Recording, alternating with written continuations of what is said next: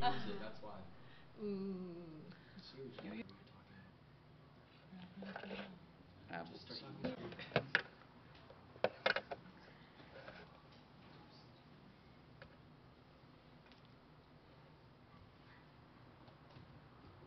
Oh, okay. All right, let's pray.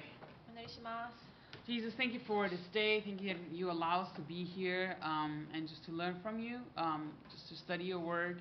It's a privilege, Lord, and we just pray that you would uh, give us open ears, open hearts, Lord, to just listen and just to receive from you, Holy Spirit. Thank you for this opportunity, Lord. We're so blessed. In your name we pray. お父さん今晩学べるこの機会もまた感謝しますそしてこの学んでいく中で聖霊様によって導かれ目が開かれ心が整えられますようにどうぞこの時をあなたに捧げますのでみんなに語られる時としてくださいイエス・キリストの皆によってお願いしますアメン Amen. Okay, 2 Samuel chapter 2. 第2サムエル2章です Today we are going to see that David becomes king over Hebron and then eventually um, over all of Israel. And how that comes into being, uh, we will look at that today. はい、今日の箇所ではダビデがユダのヘブロンで王となるところそしてまた後にイスラエル全土の王となって統治していくところを見ていきます Right? Um, so, chapter 2, right, we see how David is actually being anointed king, and then we uh, see this very interesting fight happening between um, Joab and Abner's man. Men. Abner's men. は Men. いえーとえーねそしてこの箇所で、え2章では、えっとえっと、ダビデが油注がれる箇所そしてダビデの、えっと、ヨアブとあとなんだっけ アブネルの部下たちの戦いを見ていきます。Um, we were done right with the lament over Saul's death um, by David. So now there's really something new happening. There's a new change, right? Things can move forward. So let's read verses 1 through 7. はい、前の王のサウルを追悼する期間はここで終わったのでこれから新しい出来事が始まっていきます1節から7節まで読みましょう Okay, um, I will begin. Says there in verse 1 in chapter 2 It happened after this that David inquired of the Lord, saying, Shall I go up to any of the cities of Judah? And the Lord said to him, Go up. David said, Where shall I go up? And he said, To Hebron. 2. So David went up there, and his two wives also. Uh, Ahinoam, yeah. the Jezreelites and Abigail, the widow of Nabal, the Carmelite.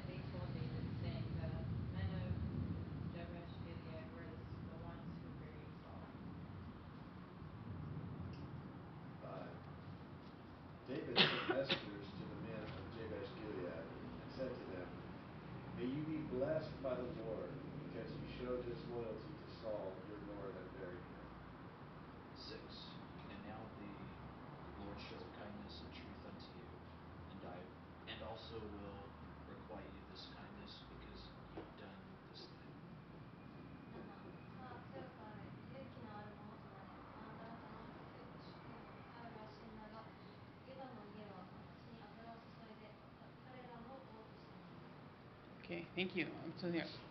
Okay, so David's official time of lamenting um, for just Saul and Jonathan is over, and he inquires of the Lord, uh, probably through the Urim and Thummim, on how to go forward. はい、1節か7節でダビデがしっかりとサウルとヨナタンの死に対して喪に服した後彼は死に伺いを立てて、えーどう前進するのかウリムとトミムを使って伺いを立てます So he asks the question Should I go up um, to any of these cities in Judah? えーそして、えっと、彼はあダビデはイザの一つの町へ登っていくべきでしょうかと聞きます And at this point, right, he's still in a Philistine ter- uh, territory. Ter- sorry, territory. There's no th in that word. Territory. and but he had maintained a really good relationship with the southern tribe of Judah. えーこの一節の状態状況ではダビデはまだペリシテ人の陣地の中にいてでも南ユダととても良い関係を築いていました Remember in uh, chapter 30, he gave them spoil from his raid to the Amalekites. 前の30章ではアマレク人家の分取り物を南ユダの人々に分けていたことからも分かります And he asks in different stages on how to proceed, right? Verse 1, he asks, Should I go up to Judah? The answer is yes. Verse 2, uh, Where should I go? The answer is Hebron. そして、えっと、ダビデは神様に対して段階的に尋ねています一節では、えっと、ユダのユダに登っていけますかで答えははいで二節でどこに行きますかヘブロンっていう感じです So the Urim and Thummim, they were, you know, like two stones, and was a way of casting lots for a yes or no question answer. えウリムとトンミムはくじを投げて答えを出すものでその答えには「はい」か「いいえ」の答えがありました Right? He probably prayed over different avenues and what he wanted to do and laid them out, and the high priest Abiathar would then cast the lots. えきっとここで彼が取った方法はたくさんの場所を祈ってそして地域を挙げてその地域に対して大祭司であったエビアタルにくじを引かせてどの町かっていう答えを出させただろうと考えられます And in verse 1, um, in verse 1, sorry, yeah, not in verse 2, but in 1, verse 1, at the end, we see that um, God wants him to go to Hebron. そして二節あ一節の最後の方で主はヘブロンへと仰されてヘブロンに行くことを勧めています And right uh, up here, you guys can see that Hebron is um, very much to the south um, of Jerusalem.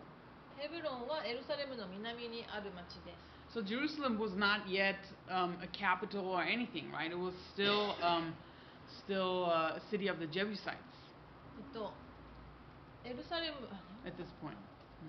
まあ、エルエルサレムはまあ当時はその先に住んでた民族によって取られていたので、まだここはイスラエルの土地ではありません Right? So David goes with his family and his men and settles in Hebron.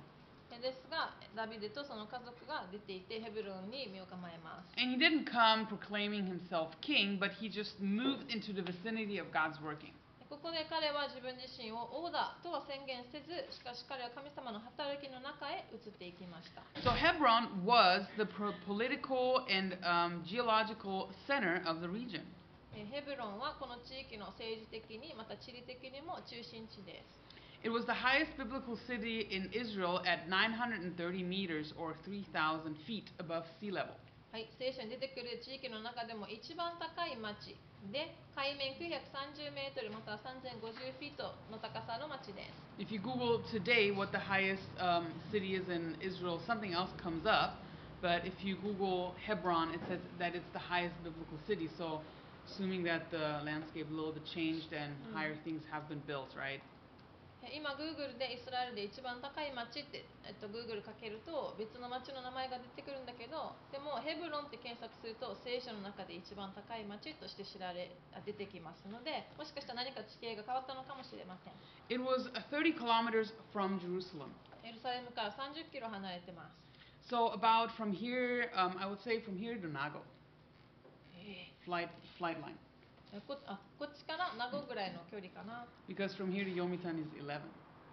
Did you know that? From flight line, just そ straight, straight shot. まあ.まっすぐで数えるとここから読谷までで11キロみたいです Maybe 40, huh? To Nago. What do you think? Anybody? I'll look it up later. But um, in the original um, inheritance, um, Heb- Hebron had been given to Caleb.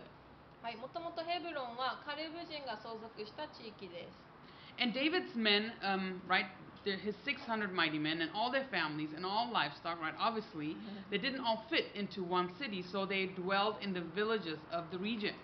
えダビデの600人の部下たちとまたその家族と家畜とはこの町に収まらなかったのでその地方の村へと住み着いていきます And then the men of Judah came in verse 4 and they anointed David king over Judah. そして4節を見るとユダの人々がやってきてダビデに油を注いでユダの家の王としたとあります So uh, David is officially anointed king, but only over one tribe. えここで公式的に油注がれたダビデですがたった一つの部族によって王として認められました It wasn't really clear who all knew about David's um, prior secret anointing by Samuel. えサムエルによって実は油注がれていたっていうこのことを知ってどれほどの人が知っていたかは分かりません It was kind of probably kind of like if he's like, oh yeah, Samuel anointed me, right? People are like, yeah, sure. Who was all there? oh, just my family. I was like, I don't believe that. もしかしたらダビデも「あサムエルに実はえ蜜に油注がれてたんだよね」って言ってもえそこに誰かいたのあ家族がいたよって言ったらあじゃあ信じないって言われたかもしれません、So maybe, you know, David kind of kept it to himself. まあ、信じてもらえないかもしれないと思ってあえて言わなかったのかもしれません But he was only king over one tribe. ですが彼は一つの部族に対してのみ王として認められました This is a map from when um, the, yeah, when, from the book of Joshua when the tribes were first allotted. えヨシュア記に出てくる時の、えっと、相続地の地図です And over time, the tribe of Simeon would be, um, I don't want to say annexed, probably submerged, taken in by Judah. とシメオン族は、まあ、ユダ族に飲み込まれる形でありました So why was the tribe of Judah kind of like separated already from the rest of Israel? なぜユダ部族は他の部族から一つ離れたような、まあ、そこだけ独立したような町となっていたのでしょうか Anybody an idea? Any any any guess? 誰か分かるしてますか It's alright if you don't. It's not too clear in the Bible. Only if you read th- through the lines. まあ聖書でもはっきりパンって書かれているわけではないんだけれども読んでいったらこうかなって分かるかもしれません So the um, the tribe of Judah kind of stands out in the Bible. えユダ部族は聖書の中でもひときわ目立つ部族です And prior to this monarchy here, right, even through Saul, the different tribes had always been separate. え君主制が始まってこの前のサウルの王の時代からもある部族なんかそう一つの部族は他の部族とよりなんか目立ったり離れたりしていました And I um, and Judah had grown to be quite a big tribe. でその中でもユダ部族はどんどん大きな部族へと成長していきます And uh, Saul had somewhat united the tribes under one banner, but the regional tribal leadership was still strong. サウルが治めていた時代も部族を一つの、まあ、旗の下に団結させるんだけど地域の部族のリーダーシップは依然として強力に残っていました Right? And I, I would imagine the tribe of Judah being maybe somewhat like the Texas of, uh, of um, Israel. Israel, yeah. Like Judah is like the Texas, what Texas is of America, that's what, what Judah is. Because like, you know, they're all like guns, man, we do everything different. I know, just, just correct me if I'm wrong, but that's what I hear, right? Yeah. Like, um, um, I don't know, like I always hear like Texas doing many special things, many patriotic things.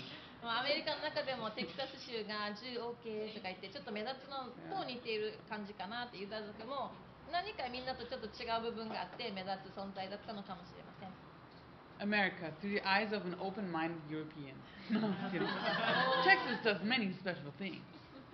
Just kidding. Okay, but uh, David was from the tribe of Judah, right? So their allegiance was with him.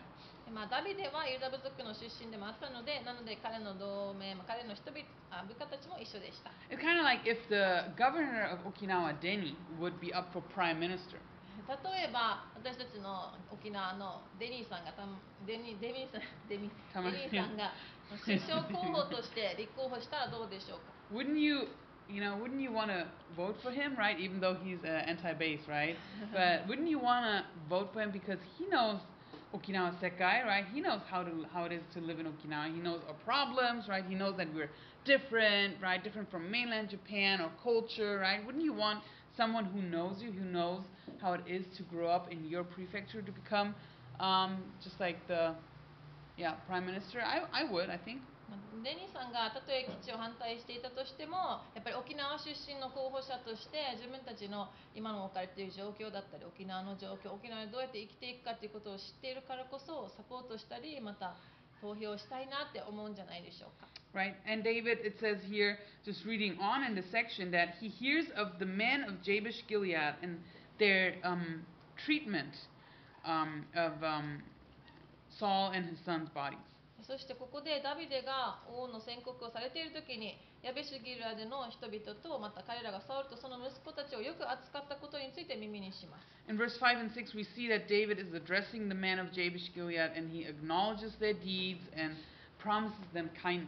5節の節では、ヤベシでの人々に彼らがした良いことに対してダビデも彼らに対して善を持って報いることを約束しています In verse 7, uh, we see that he encourages them almost to um, let, not almost, but he encourages them and he uses the word, uh, let your hands be strengthened.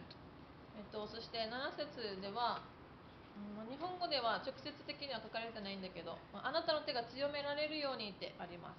And um, this is a um, kind of like an encouragement to them, um, or um, an implication that they should um, support David as king in the same way, uh, show the same loyalty that they had shown to Saul. 強くあれ勇気のあるものとなれって励ましながらも前の主君サウルに仕えたように私にも仕えてほしいってここで言っています All right, uh, let's continue reading verses 8 through 11. じゃあ続きの8節から11節読みましょう Yeah? Okay, uh, eight. Uh, but the son of Abner, wait, but Abner the son of Ner, Ka, commander of Saul's army, took Ishbosheth, uh, the son of Saul, and brought him over to Mahanaim. 9彼をギルアでアッシェル人およびイスラエルそしてエフライムとベニヤミンすなわち全イスラエルの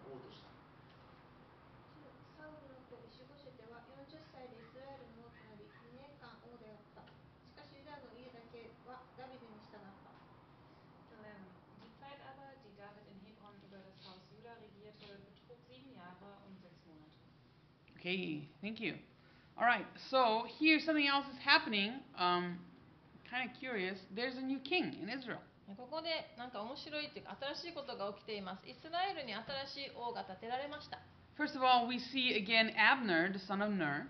ここでもう一度ネルの子アブネルが登場しているのをまず見ましょう He had been the commander of Saul's army. サウルの軍の将軍です And we saw him earlier in 1 Samuel 26 when David snuck into the camp of Saul and he stole the water jug and the spear. 第一サムエル26章ですでに登場している人物でこの時ダビデがサウルの陣営にこっそり入りサウルの水とまた槍を盗んだ時にもいました Abner was actually Saul's cousin.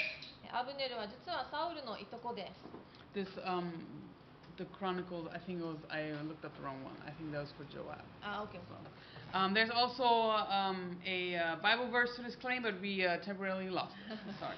はいまた Okay, 分かったらそのえ証明の箇所教えます But he makes Ishbosheth, the remaining son of Saul, king over Israel. え彼の、えっと、イスイシュボシェテサウルの息子をイスラエルの王としました Uh, who is this Ishbosheth? イシュボシェテとは誰でしょうか His actual name was actually Eshbaal, イシュバールという名前本当の名前はイシュバールです meaning man of Baal. えバールの男っていう名前がありますけど Ba- Baal could mean master. It was a title of dignity.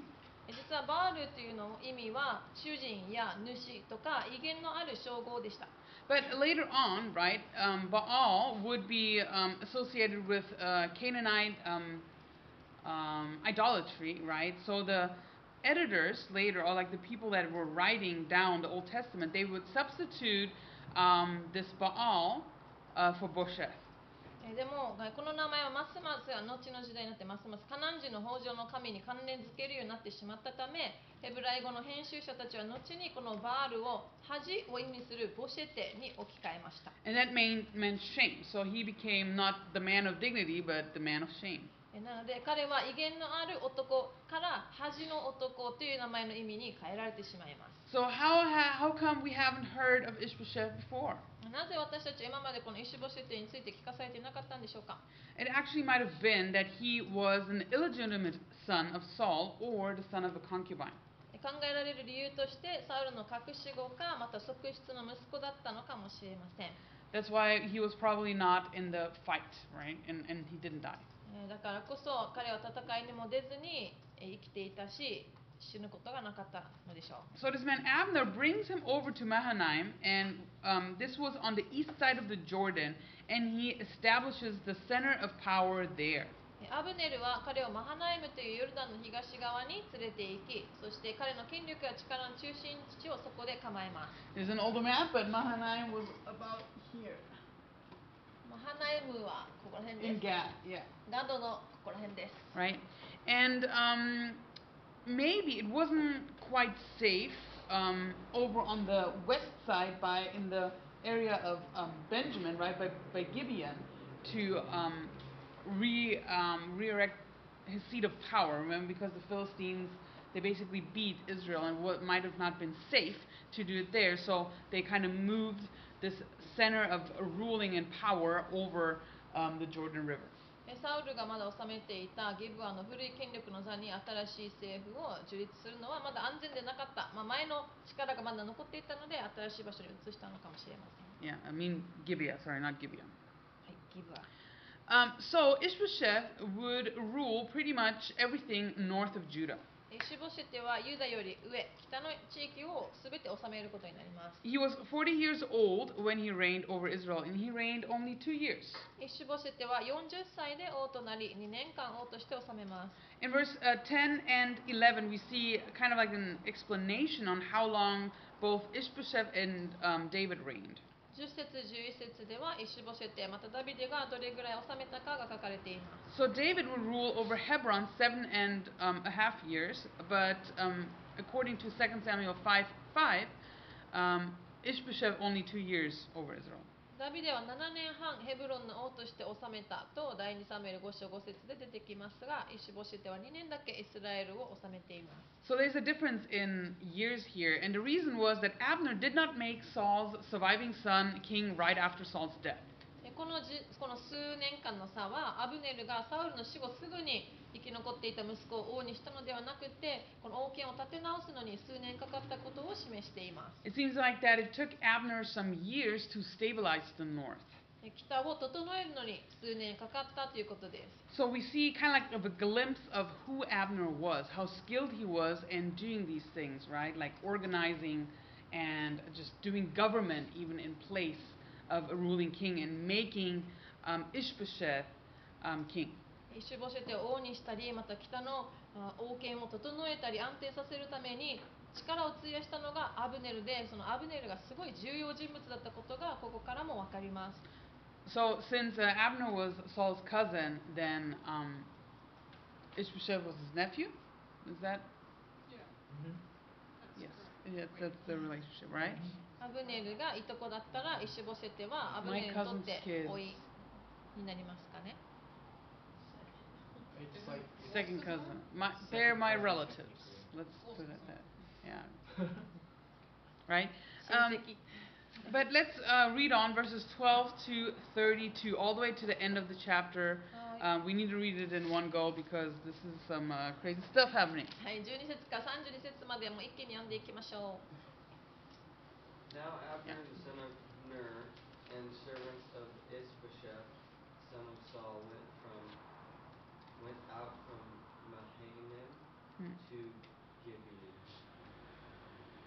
う。読んだ明らか。13一方、ツェルヤの子ヨアブもダビデの家来たちと一緒に出ていった。こうして彼らはゲブオンの池のそばで出会った。一方は池のこちら側に、他方は池の向こう側にとどまった。Then Abner said to Joab, Let the young men now arise and compete before us. And Joab said, Let them arise. 15. So they arose and went over by number, twelve from Benjamin, followers of Ishbosheth, Ish, yes, the son of Saul, and twelve from the servants of David.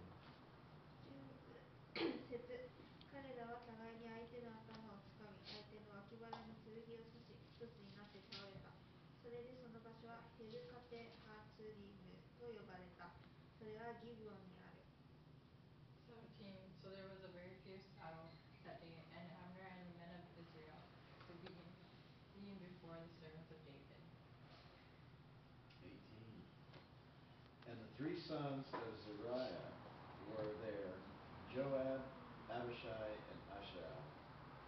Ash- Asa, Asahel. Now Asahel was a, was as swift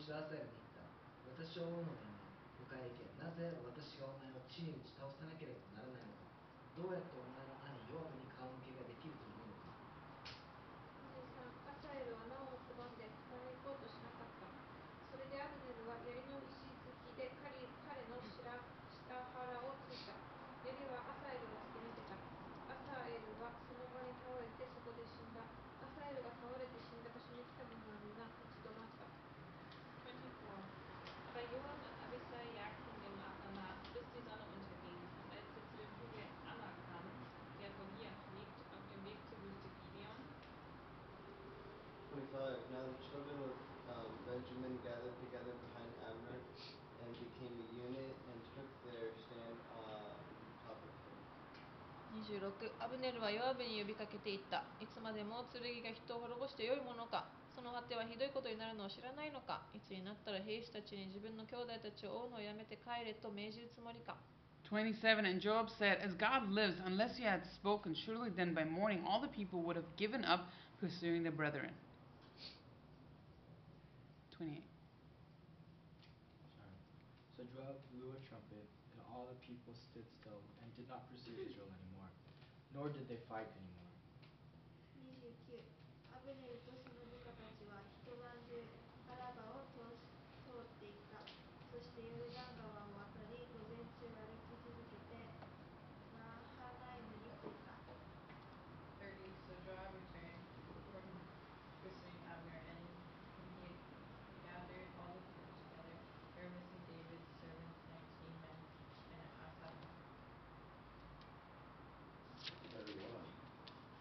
Servants of David had struck down of Benjamin three hundred and sixty of Abner's men.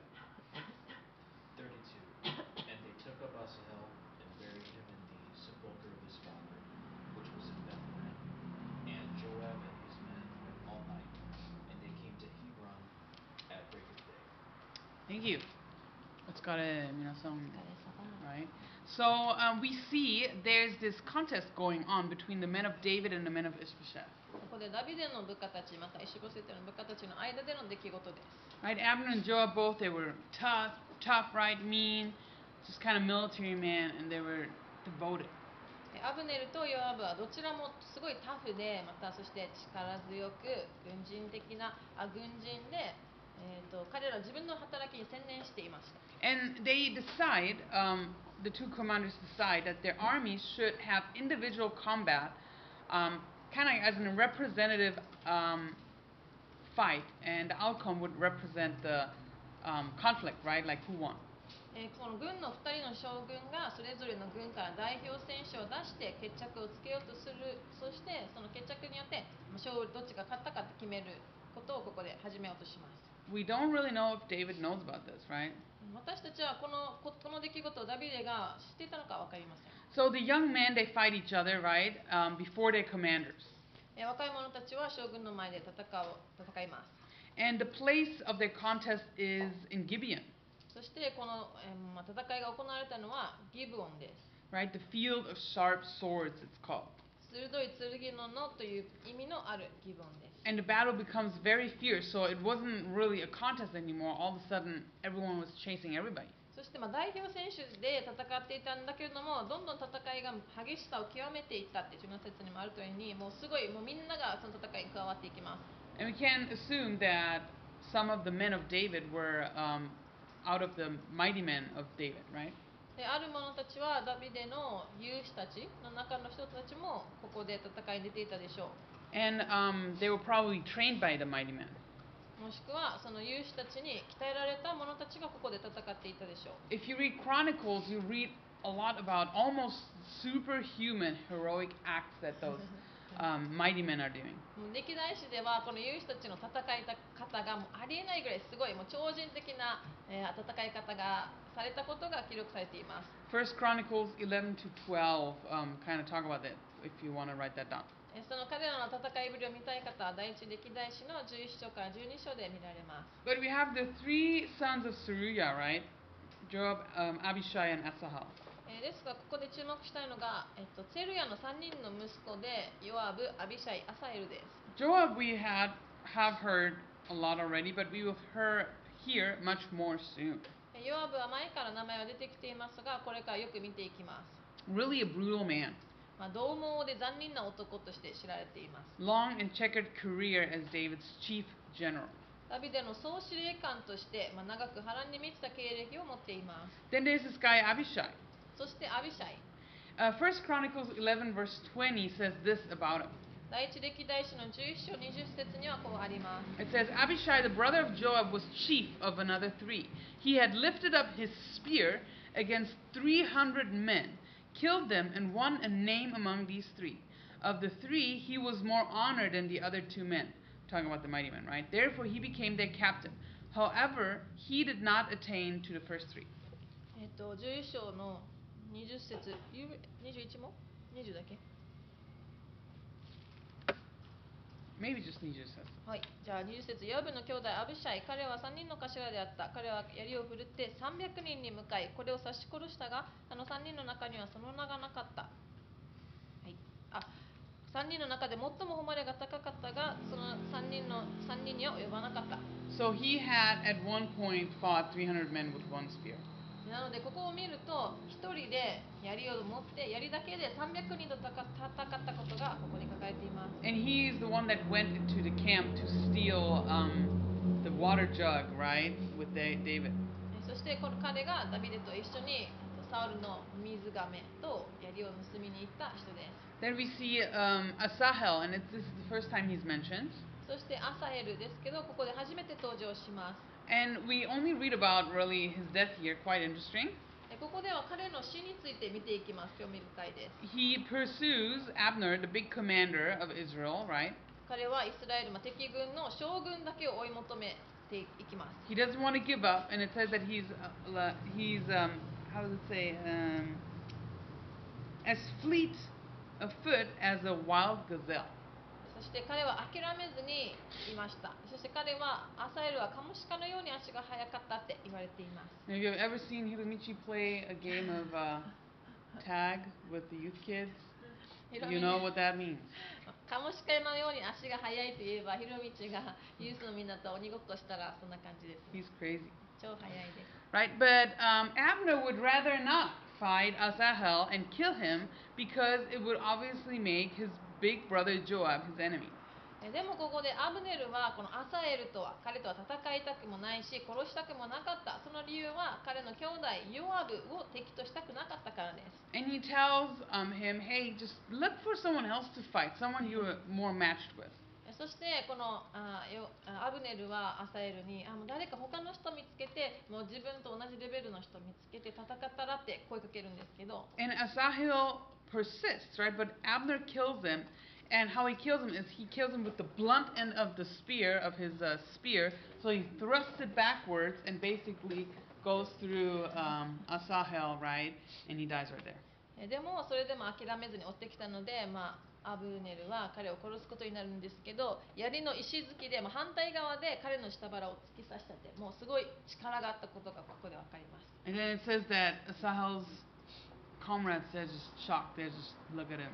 They're like, did this just happen? その光景を見て彼らの仲間たちはあ本当に今彼が死んだ殺されたってもうか凍りついてしまいます And then we see that Joab and Abishai now they they pursue Abner, no doubt trying to avenge their brother, but Abner then addresses them and says, "Hey, let's stop this pursuit. Everyone otherwise is going to die." Right? So the both of the armies they retreat. えーそして兄弟のヨアブとアビシャイはアブネルのアブネルを殺そうと、まあ、敵を取ろうとするんだけれどもここでえーこのまま戦いを進めてしまったら全員が死んでしまうからこの戦いをやめようって提案して戦いが止まります And verse 30 gives kind of like an end account of um, this battle. It says that Asahel and 19 other men died from David's men, but Abner lost the 360 men. えっと、30節また、えー見ていくとダビデの家来あダビデの家来えアサエルと19人アサエルたちは19人アサエルと19人のダビデの人が死んだことが記録されていますがアブネルの人々は360人失っていたのでイスラエルは大きく負けたことがわかります And then in verse um, verse 32, we see Asahel gets buried in Bethlehem. Remember that Um, his family is from Bethlehem. His three, the three brothers were David's nephews. えーそして32節に見るとアサエルはベツレヘムに葬られたことが分かります、えー彼らは全部あ全員ベツレヘムの出ですダビデの甥っ子だったからです And then Joab returns to Hebron. We don't really see, um, we don't really read of his emotions here, but according to what he does later, no doubt he's fuming over his brother's murder. えーそしてここでのヨアブの感情は書かれていないんだけれども彼らは人々と一緒にヘブロンに戻りますが後の報道を見るとここで本当に先立っていたことが分かります What do you think about the murder of Asahel? Do you think that Abner did the right thing? えーアサエルの死についてですけどアブネルは彼を殺したんだけれども、まあ、彼このことについてどう思いますか？What would you have done しょうがなかったと思うのかあなただったらどうするでしょうか you were Abner? Couldn't shake the, couldn't shake Hiromichi. もう広道を追い払うことができなくてずっと追いかけられてたらあなただったらどうしますか You know you can kill him. あのじゃあもう Oh, I mean like. Like, no. みんなだったらどうします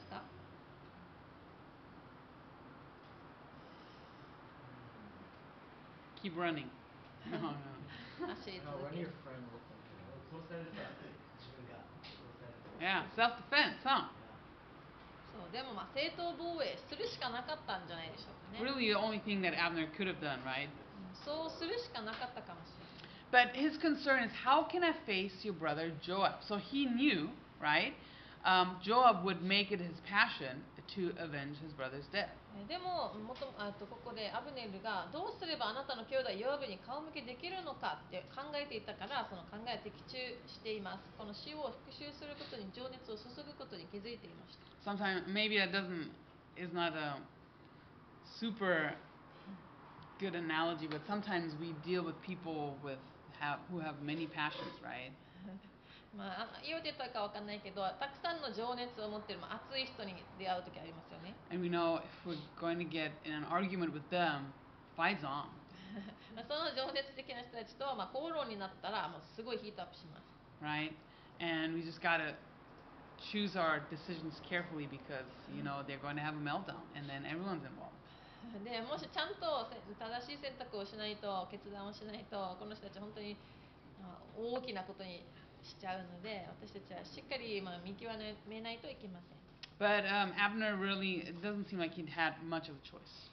でもでもここでのアブネルにとってはもう選択肢がなかったとも言えるでしょう But Abner, Asa, sorry, Asahel's death through Abner would actually lead to the repercussion that ultimately would terminate the northern kingdoms. えでもここで重要なのがアブネルによってアサエルが死んだことは最終的に北の王国を終わらせる働きにつながります Right? So again, Asahel's murder through Abner would lead to ultimately the termination of the northern kingdom. はい、大事なのでもう一度アブネルによってアサエルが死んだことは最終的に北の王国を終わらせる働きにつながった We're going to come back to why that happens, okay? So we'll read on chapter 3. 後でそのななぜっていうことに見ていきたいと思いますがまず3章を読み進めていきましょう Do you guys remember who left off? Verses 1 through 5? Oh, okay, Amy.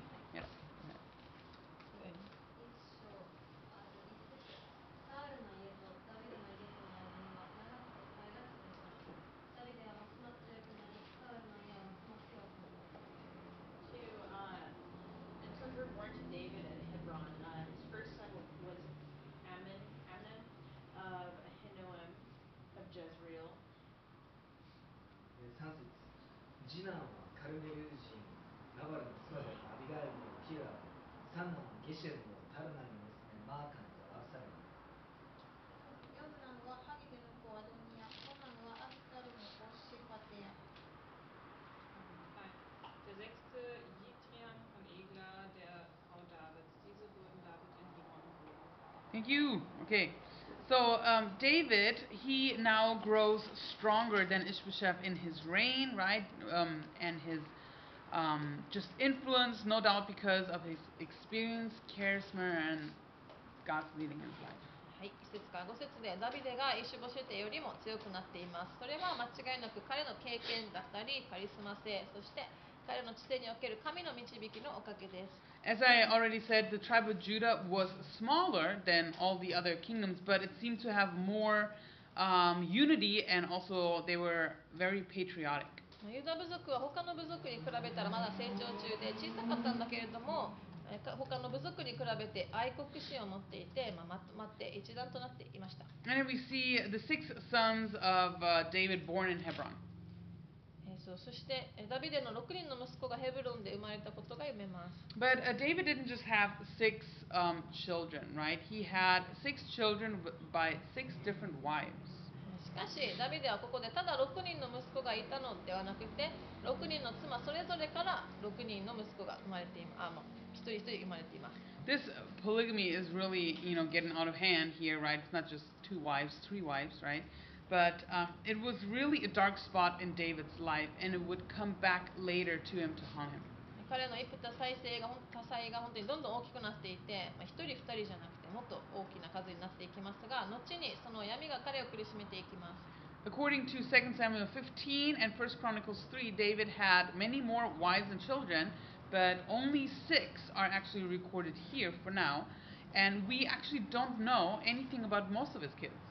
え第2サムエル15章また第一歴代記あ第一歴代史の3章によるとダビデはここで記録されている6人の妻や子供以上にもっとたくさんいたことが書かれていますがほとんどの、うん彼らに対してのことは分かっていません And um, I sent you guys this um, file, right, today, こ so の you guys have り it.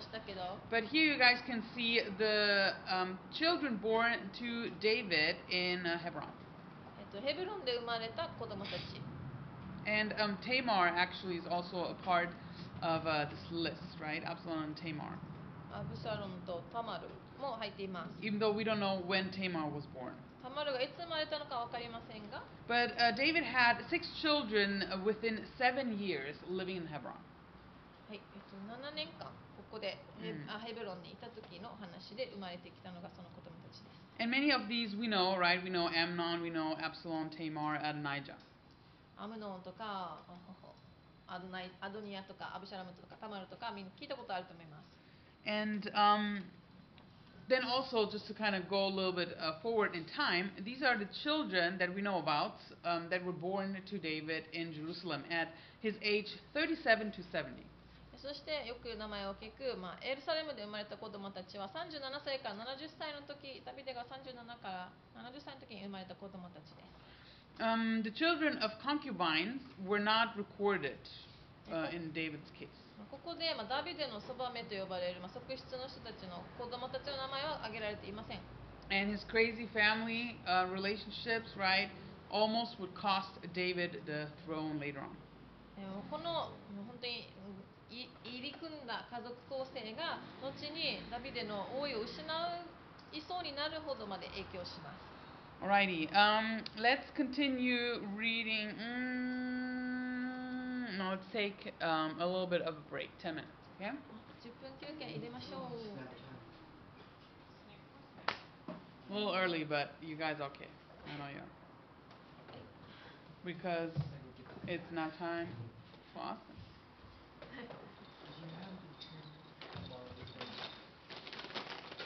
おスナックタイム。足あるよ。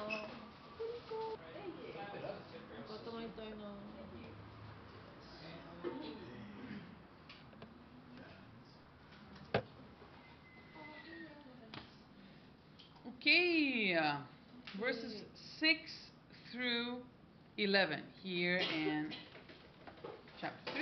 6節から3章の6節から11節まで読みましょうか。Now it was so while Ooh. there was war between the house of Saul and the house of David that Abner was strengthening his hold on the house of Saul.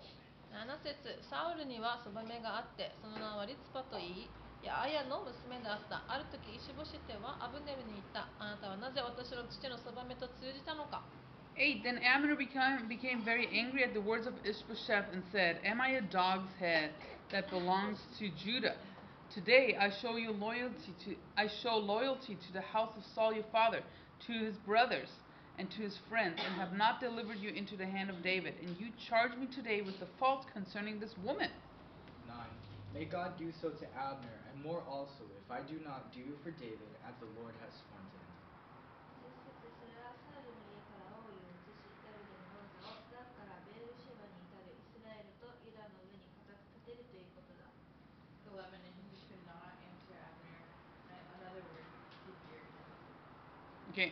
can. Did you do 10? 10 or 11? 11 Okay, great. So th- we'll stop there. Um, because we see a little bit about this conflict, conflict, sorry, now happening between Abner and Ishbosheth. 6節から11節でアブネルとイシュボシェテの対立が書かれています Abner had become very powerful. He was strengthening his hold on the house of Saul, it says. はい、アブネルはとても力が強くなっていましたサウル家とダビデの家が戦っている間アブネルはサウルの家で勢力を増し加えていた Undoubtedly becoming very successful and influential and rich because of his cousin's son on the throne. これは間違いなく彼のいとこの息子が王位についたことで非常に影響力があるものとなり金持ちになりました In verse 7, we read that there's an issue now because he apparently had taken one of Saul's um, concubines, Rizpah. ですがここで問題が起きています彼がリツパサウルのそばめを妻として迎え入れたことについて問われています This was actually, um, could actually been considered an act of treason. そばめを妻として迎えるその行為は反逆として考えられていました Because the concubines of the king were property of the king and then his successor. でその理由はそばめは王のものとして考えられていたからでまたは王,、えー王またはその後継者のものとして考えられていたからです And in trying to take, um, or in taking a concubine of a king, that was almost like trying to take the throne itself. え王からそばめを取るということは彼らが王座を取ると同じように考えられていました And Abner gets angry now over this accusation. Whether or not it's justified, whether or not he's actually done it, we don't really know. えでもアブネルが本当に行ったか、えーもうめ妻をとしてめ受け入れたのか分からないんだけれどもここでアブネルはこのことを聞くと激しく怒っています And uh, we read that he has this resolve now in verse 10 to, to defect to David. So to basically go to David. まあ10 9節10節を見るとダビデを、えーまあ支えるダビデに対して同意する言葉を述べています And we see that he acknowledges God making David king um, even over the whole nation. And he decides now to go support David. 訴えられた後激しく怒ってそしてえ彼は神がダビデをイスラエル全土の王としたことを理解しアブネルはそれをサポートする決断を表明しています In verse 11, we kind of see Ishbosheth's character, um, how weak he actually was, because it says that he couldn't answer Abner anything because he feared him. 11節を見るとイシュボシェテの真の姿が見れます彼はとても弱かったイシュボシェテはアブネルに対して彼を恐れたので何も答えることができなかった Might have really been that Ishbosheth was more like a puppet in Abner's hand. もしかしたらイシュボシェテはアブネルの操り人形だったのかもしれません And maybe Abner, since he had pulled together the kingdom, right, after Saul's death, he used just really his cousin's son as king for his own personal gain um, and power, right? えアブネルはサウルの死後自分のまあいとこの息子を使って自分の力を増し加えていた彼を利用していたとも言えます We see that Ishbosheth was quite the weak leader. これから分かるのがイシュボシェテはリーダーとして力不足だったということです Okay, let's continue verses 12 through 16. 12節から16節読みましょう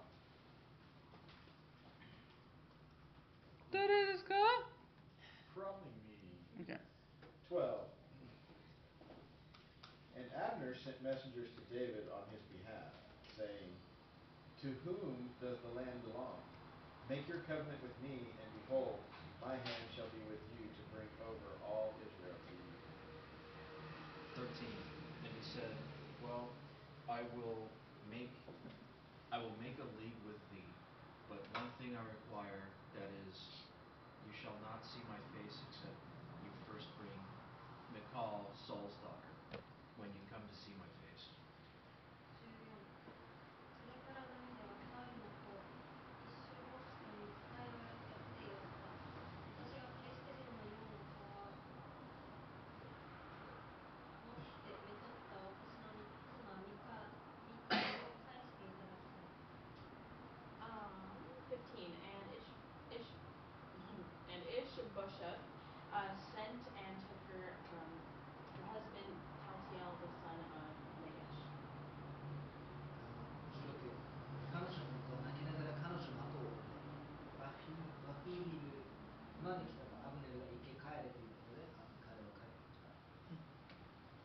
right. Um, here, Abner contacts David now and asks, "Whose is the land?" Right, indicating the land's yours, David.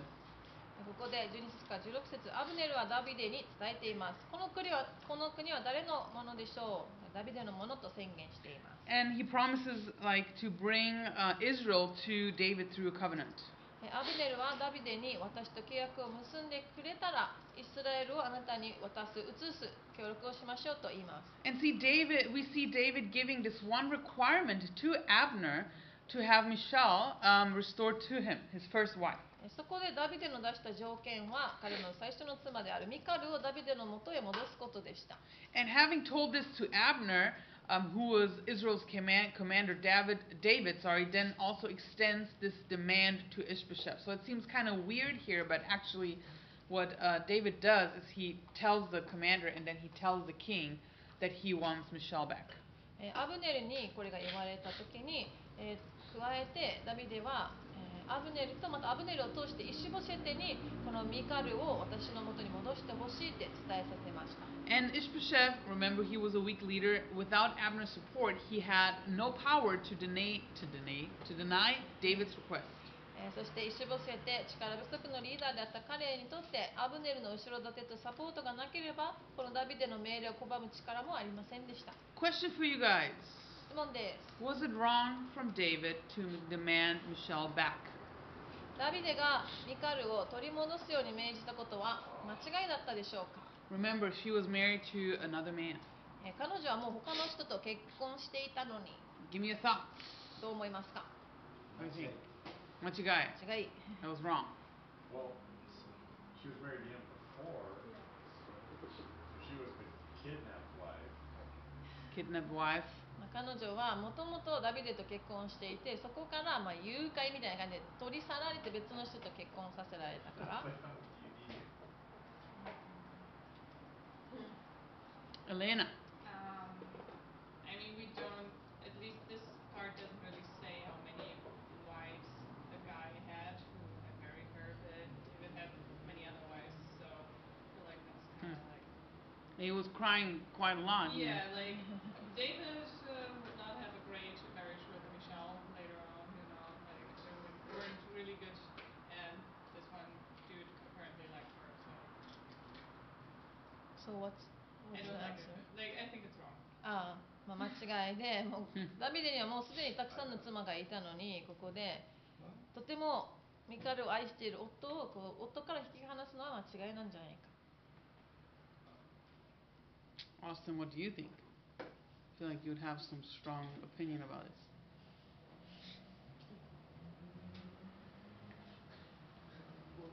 One, ask the question one more time.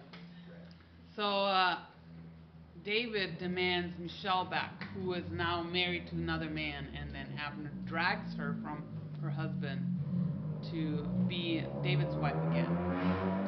Think that was right David or wrong? That was wrong. Wrong. Okay. How come?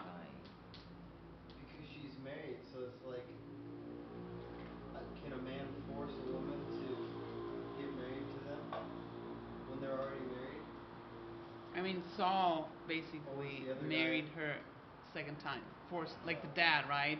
Saul, the dad, forced Michelle to marry someone else.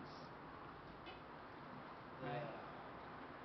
I think that's where it kind of lies too, right? 無理やり結婚させることができるのかっていう話だけどまあここでもうサウルがすでにダビデから彼女を引き離して別の人に結婚させているから、まあ、それはどうなのかな、 Right? Morally, we don't really like this, right? モラル的に見てこの箇所はあまり好まれないですよね Commentator Clark says, however distressing it was to take her from a husband who loved her most tenderly, yet prudence and policy required that he should strengthen his own interest in the kingdom as much as possible. クラークさん仲介者のクラークさんはこう言っています彼女を最も優しくそして愛していた夫から彼女を引き離すのはどんなに辛いことだっただろう白分別と政策により彼は王国に対する彼自身の関心を可能な限り強化する必要がありました Remember that David was the king's son-in-law through marriage to Michelle.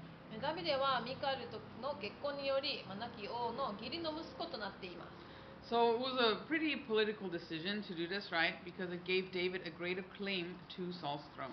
まあ、なので義理の息子という立場をととどめておくためにも政治的な判断としてこれはまあえー賢い判断だったかもしれないサウルの王位をより強く主張できるようになったからです But also, David and Michelle had never really been officially divorced. そして、まあ、これに加えて覚えてほしいのがダビデとミカルはちゃんと離婚したわけではないということです And Michelle's husband, Paltiel, right, he cries and weeps, um, but Abner, right, he tells her, just shoes him. えーミカルの夫パルティエルは涙を流し、まあ、嘆きながらミカルを追ったけれども彼女を取り戻しに来たアブネルは彼を、まあ、シュシュって。もう Even, 帰り even, ました。even if you don't like this, right, it's a um, politically wise decision. まあ、この行い判断が好きではないってみんな思うかもしれないけど、まあ、政治的にまあ賢い判断だったかもしれません。Um, let's keep reading verses 17 to 21. 17節から20節まで読みましょう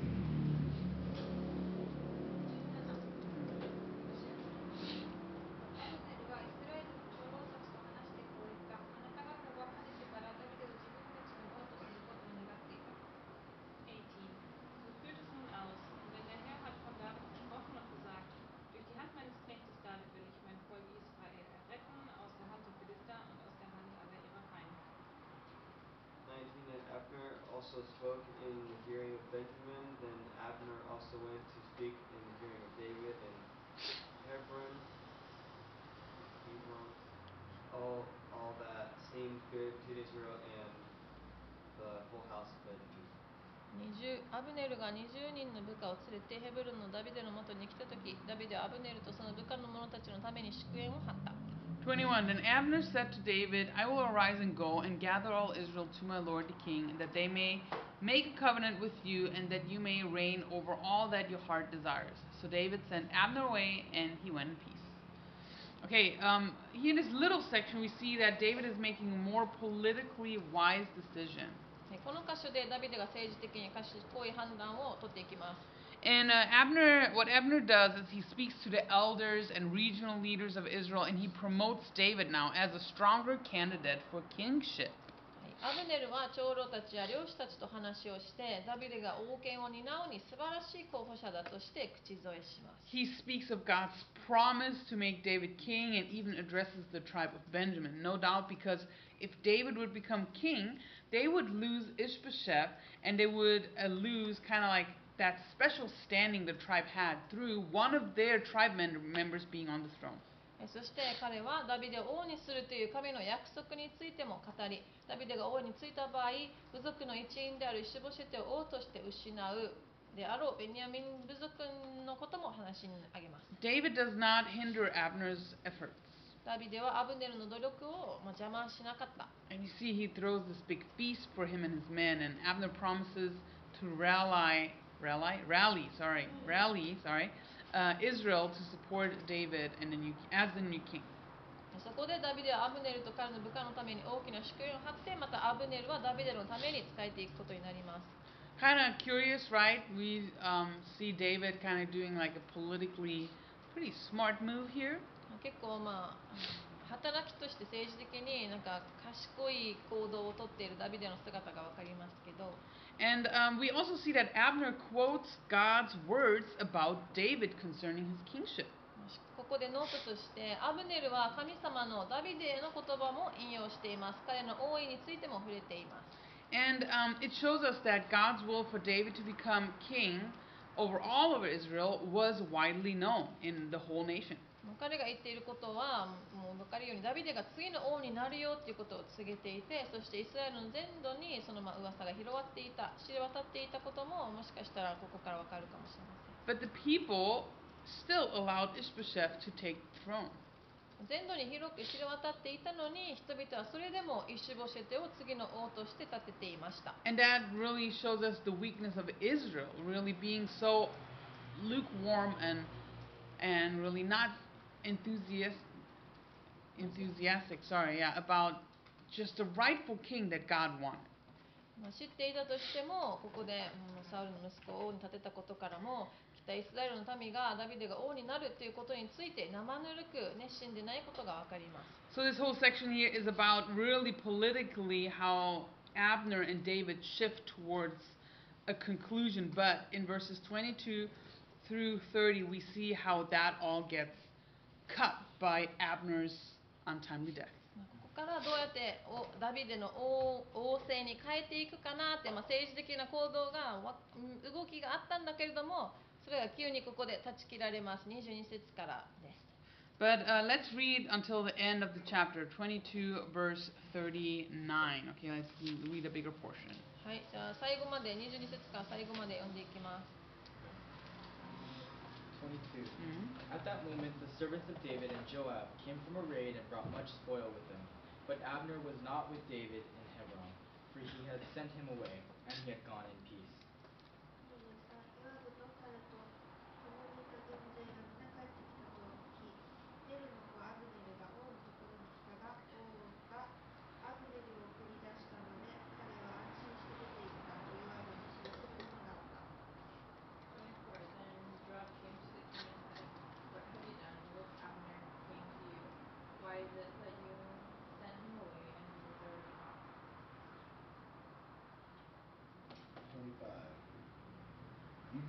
Avenue, the southern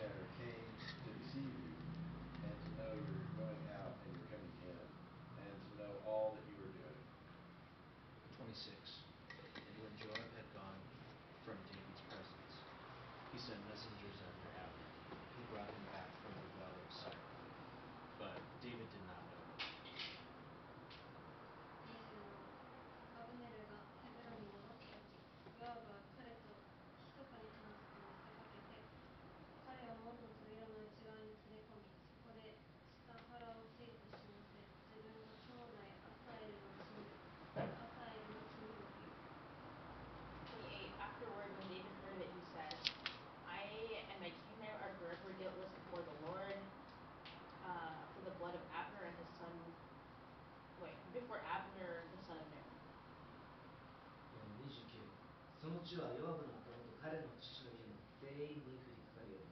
またヨアブの家には老室を病む者皮膚をサラートに侵される者糸巻きを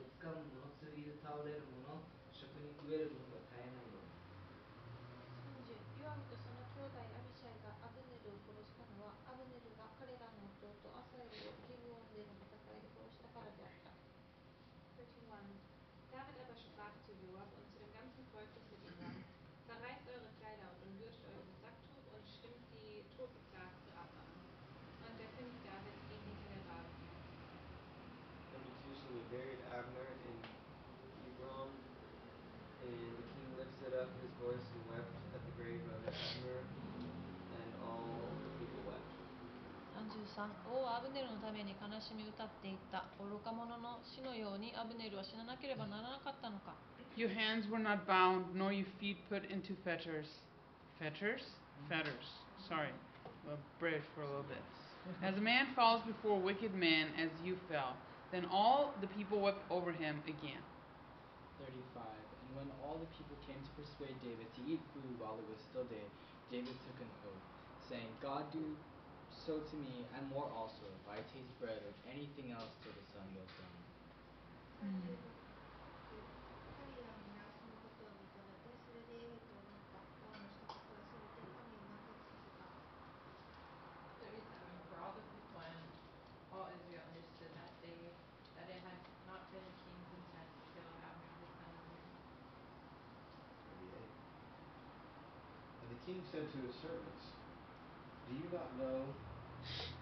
I know that a prince and a great man has fallen this day in Israel.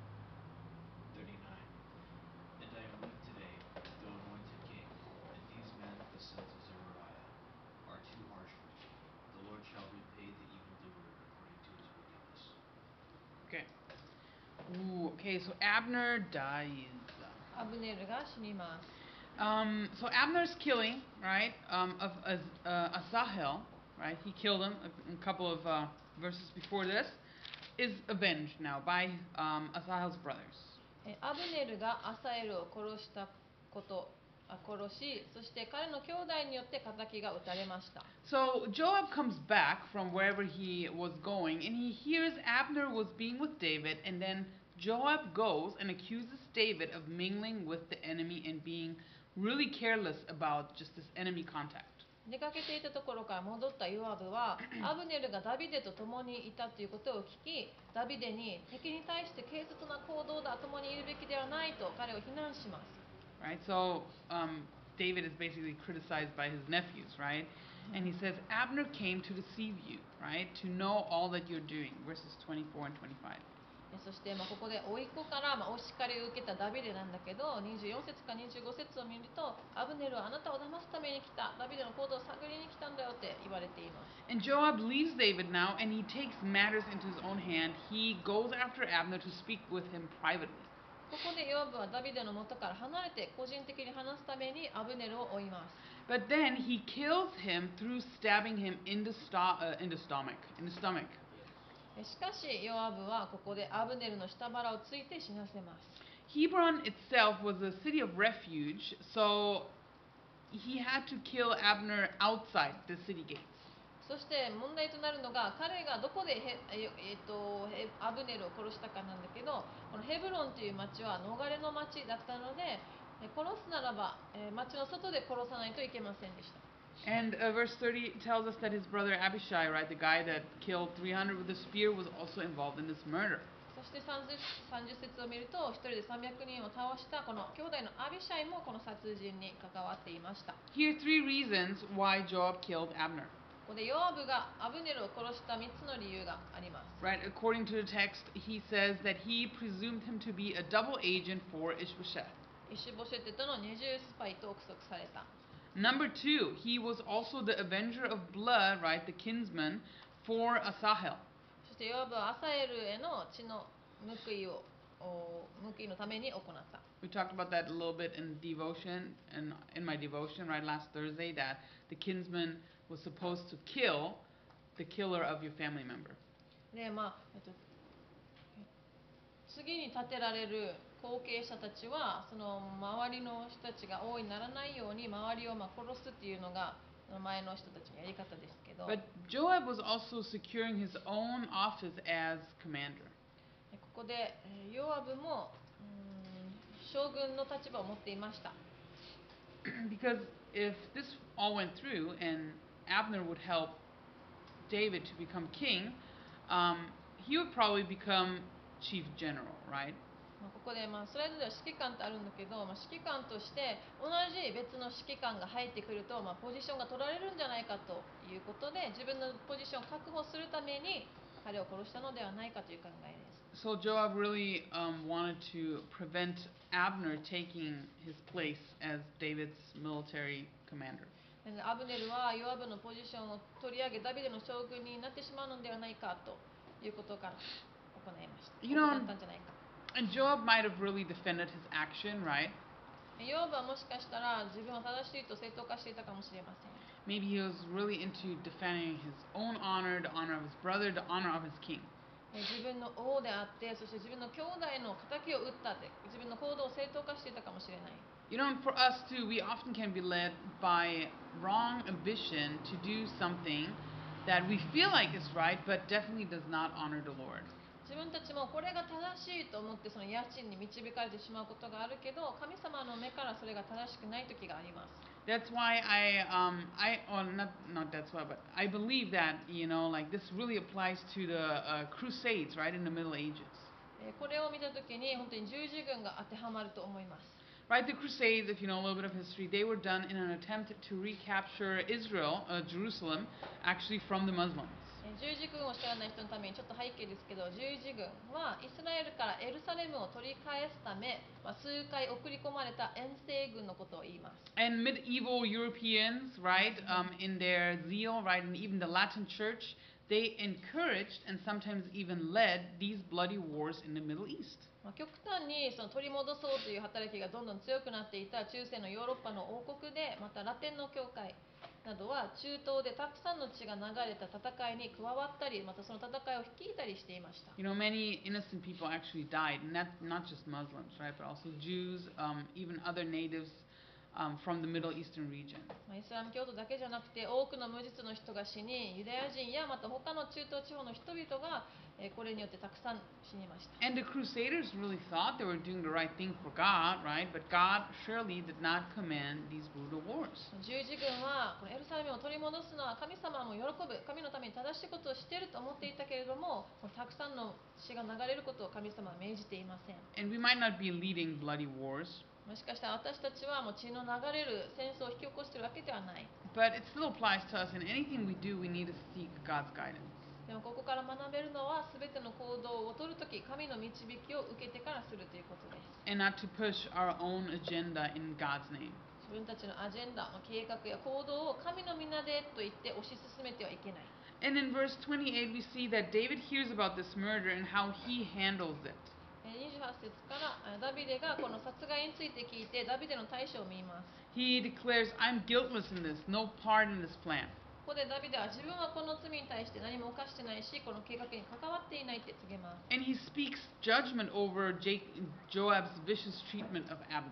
えここでえダビデはヨアブのアブネルえアブネルに対しての悪質な行いを裁いていきます Notice this, he doesn't put him in prison, right? He doesn't, you know, like judge him in any way, but he just says, like, you know, he just condemns, condemns him basically, just with words. はい、えここであダビデは彼を牢屋に入れたりとか彼を、まあ、行動的に裁くことはせずにもう言葉で、えーうん言葉で裁いています And he um, speaks out almost like a curse over Joab's house. And he says that there would always be a leper in his house, someone who leans on his staff, staff or falls by the sword, or who lacks bread. ここで、まあ、呪いのような感じでこの、えーヨアブの家族に対してサラートに起こされた者また剣で倒れる者食に飢える者がいるようにって言います David makes this curse about his sister's kids. That's kind of like a little crazy. えーこの裁き、まあ、呪いをダビデの姉妹の子供たちに降りかかるようにと言っているのを考えるとああちょっとクレイジーだなって Right? And ね then in the in the rest of the chapter, there's like this warning that David um, commands and does. で残りの書で書ではあー説では、えーこのアブネルの死を追悼します And we see in verse 31 that he makes his nephew Joab and all the people that were with him do the mourning too. で31節を見るからを見ると彼はヨアブも一緒に全イスラエルもこの喪に服すように命じます Can only imagine how um, wholeheartedly Joab was doing this mourning, right? He was probably forced to it. うん自分が殺した相手のために喪に服すってなんかうんどういうことだ感情だったのかな Boo hoo, right? ああやっちゃったと思ったのかな But you see, uh, every time we see this mourning, we see these people wailing and this ceremonial being sad. So I don't know. Abner was probably aside. He was all like, oh, ha, ha, right? Oh, I'm so sad. I was like, hey, didn't you kill him? He's like, yeah, I did. He deserved it. I probably some like this. でもまあいろんないろんなモニフクス時にはいろんななんかしきとかあったから、もうアブネルがどう思ったのかわかんないけど。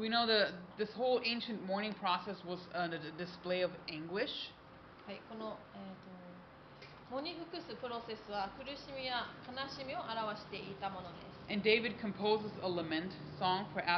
そしてまあ読み進めるとダビデはアブネルへの哀歌を歌っています。It's like the modern day Phil Wickham does a lament song for you, right? When you pass away. まあもしかしたらあなたが亡くなったら今の時代あなたが亡くなったとしたらフィル・ウィッカムが来て、まあ、悲しみの歌みたいな感じで Or elevation worship, huh? エレベーションワーシップが来てくれるかも Right. Um, so he's doing this whole ceremony, and it shows all of Israel. Hey, David really didn't have anything f- to do with this murder, right? Just remember, it looks like David, who had been kind of like proposed as the next king over the United Kingdom, it looked like their biggest commander, Israel's biggest commander, had been killed under David's watch. But David, really, through this sh- uh, mourning, shows that he had nothing to do with the murder. ここであえて、まあ、全部民全部でこの追悼の式を行ったことによってダビデは本当に悲しんでるんだよっていうことを人々にあえて表しました このヨアブの行動はヨアブの上にいるダビデがなんかやらせたんじゃないかっていう考えがなくなるようにダビデは何も関わっていないということを証明するためにこのモーニング複数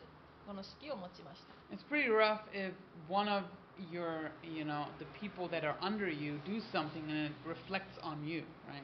まあちょっと難しいんだけど本当に自分の下にいる、まあ、部下たちとか自分の下につく人たちが何か悪いことをした時にその指摘を受けるのは上にいるあなただったりしますよね。And in verse 39, David says that his sister's sons are too harsh for him.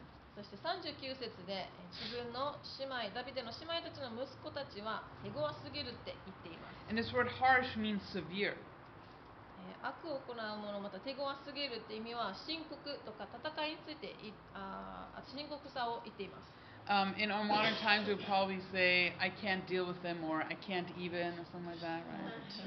もう私にとって手強すぎるっていう言葉を今の現代語に変えると、 Right. もう相手にできないとかそういう言葉ですね Because David really ha- made his nephews really, because of their heroic actions, they were leaders in his army, but they're very unpredictable, hard, and vicious. ダビデはこの老いたちを、まあ、本当にリーダーとして立てていたんだけれど彼らの行動が読めずにダビデにとってももう難しくそして獰猛な人々でした And David, you know, he was anointed as king, and um, even though his, um, you know, commanders they were cruel, he, as a king, David as a king, he used his kingship, his kingship for goodness and mercy. えダビデは王として油注がれて権力がありましたがその権力を使って優しさや憐れみを見せてきました You know, um, especially as leaders, you know, especially as people in charge, it is very easy to become like Joab, to be harsh, to be someone that just takes care of business their own way, just to have, you know, the desired outcome. まあリーダーとしてまた任されている者としてこのヨアブみたいにこのビジネスもなんか任されたことは自分のやる思ってる通りにやり遂げるぞって強い意志を持っている人も持ちが持ちやすくなりがちです But that's not a testimony of a man or a woman after God's own heart, right? If you trample over people, in Joab's case, kill Abner, right, for revenge or for whatever your your personal gain or your personal ambition is. でもヨアブのように自分自身の野心だったり自分が思っていることが正しいと思って行動してしまってはそれは神の御心に従う男性女性として良い証とはならないでしょう And to kind of pull together Abner and Joab, they both were not without faults. To recap their actions, アブネルとヨアブをまとめると歌を they were not they're not um, they were not perfect, right? あアブネルとヨアブをまとめると2人とも完璧な人間ではありませんでした They both were men of war and they pursued their own agendas. 2人とも戦いをする人で自分の考えを押し通そうとする人です Abner, right? He was offended by the king, and all of a sudden he started to betray him, right? And under pretense, right? It was like, oh, it's for God, it's for Israel, right? He actually committed treason, right? And it was really because of his pride and because of his revenge on on um, Ishbosheth, and because he wanted to keep this control that he did that. That was what Abner did. 押し通す人って言ったんだけどアブネルは神とイスラエルへの敬意を払っているように装いながらもイシュボシェテを捨てて王だったイシュボシェテを捨てて彼を裏切っています実際にはプライドと復讐と自分がコントロールしたいという焦りから行動していました God will not use a man like Abner. 神様はアブネルのような人は用いません But Joab, right, he was just this vicious person. He pursued um, things based on his wicked feelings of revenge. そしてヨアブもまあ復讐をしたいという悪い思いに身を任せ推し進めた彼の行動は不義です David, as a man after God's own heart, said, Joab is too harsh for me. ダビデは神の御心に従うとして言えたことはえヨアブは私にとっては手強いでした However, David did not punish Joab ダビデはここでヨアブ自身を罰してはいません because David was, you know, a man who had oversight and he knew uh, he needed Joab. きっとダビデは周りの状況を読めていたので自分の政権が立った時にヨアブが必要だということを知っていたからかもしれません He would actually leave it up to his son Solomon to punish Joab. ダビデは実は彼の裁きを息子ソロモンに任せることにします Okay, so the next murder is up, right? Chapter 4. 4章でまた別の殺人が殺害が起きます Let's read um, the whole chapter, verses 1 through 12. よんもう全部読みましょう1節から最後まで Do we remember who read last? Okay, Amy. Ooh, Amy's next.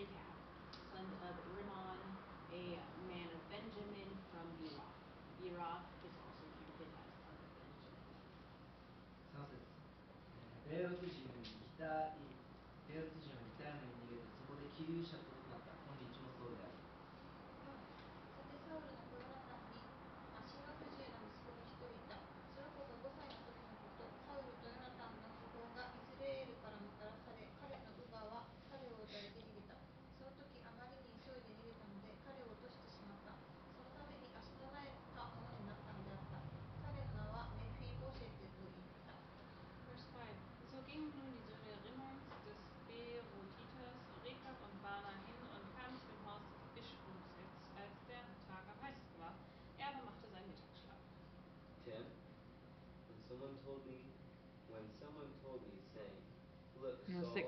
今びっくりした Six, ch- um, verse 6. Verse 6. Six. Yeah, you're oh. reading 10. Oh, okay, Yeah. okay. Uh, six.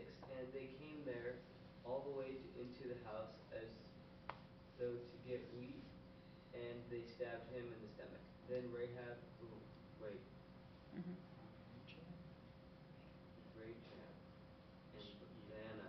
just go brother, for it. It's Nan- like, who knows what their names are. 7彼らが家に入った時イシュボシェテは寝室の寝床で寝ていたので彼らは彼を突き殺して首をはねその首を持って一晩中アラバへの道を歩いた And they brought the head of Ishbosheth to David at Hebron, and said to the king, Here is the head of Ishbosheth, the son of Saul, your enemy, who sought your life. And the Lord has avenged my lord the king this day of Saul and his, his descendants. 9. But David answered to uh, his brother, the sons of Ramon, um, yeah, Ramon the Beerothite, and said to them, As the Lord lives, who has redeemed my life from all adversity.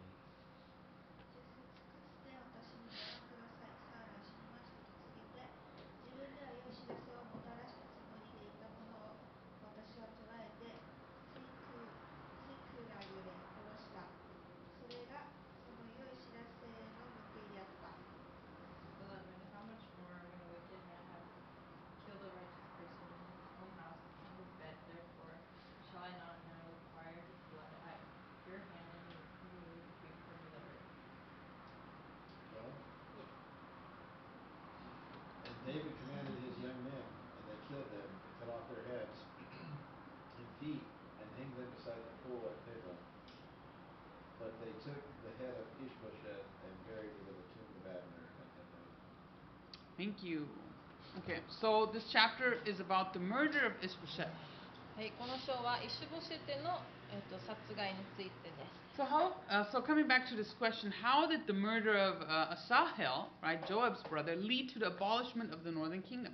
アサエルの殺害が北イスラエルの崩壊にどうつながっていたのでしょうか Uh, it was because Abner killed Asahel, アブネルがアサエルを殺し、 Then Joab killed Abner in revenge, ヨアブがアブネルに復讐します、and without Abner, really Ishbosheth, who was weak, was doomed to fail.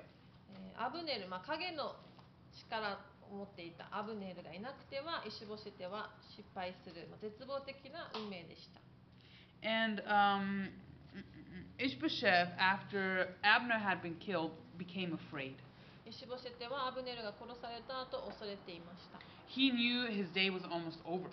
彼は自分の日がもう短いことを知ります And Ishbosheth was weak because he trusted in man, and, and particularly the man that had made him king. イシュボシェテは自分を王としたこの一人の人を信頼していました And Israel was troubled too, it says in verse 1. 一節を見るとイスラエル人も皆うろたえたとあります Because political and public order had been established by Abner and now started to crumble in the north after his murder. 政治的にもまた公式的な働きでもこの殺害の後この北イスラエルは崩れていきます And these two individuals with the interesting names, right? They come and they try to take ava- advantage of the situation. えっと、2人の略奪隊の隊長がこの状況を利用してあのまあ成果を取ろうとします There were Bana and Rechab, the sons of Rimmon the Beerothite. バーナとレカブですベニヤ民族 のベーロテ人リモンの子です They were Benjamites, so from the same tribe as Ishbosheth. イシュボシェテとあ同じ部族の出ですね And they were the captains of the troops of Ishbosheth. そしてイシュボシェテの元にいた略奪隊の隊長です In verse 2, we get a little background on when, where they're from.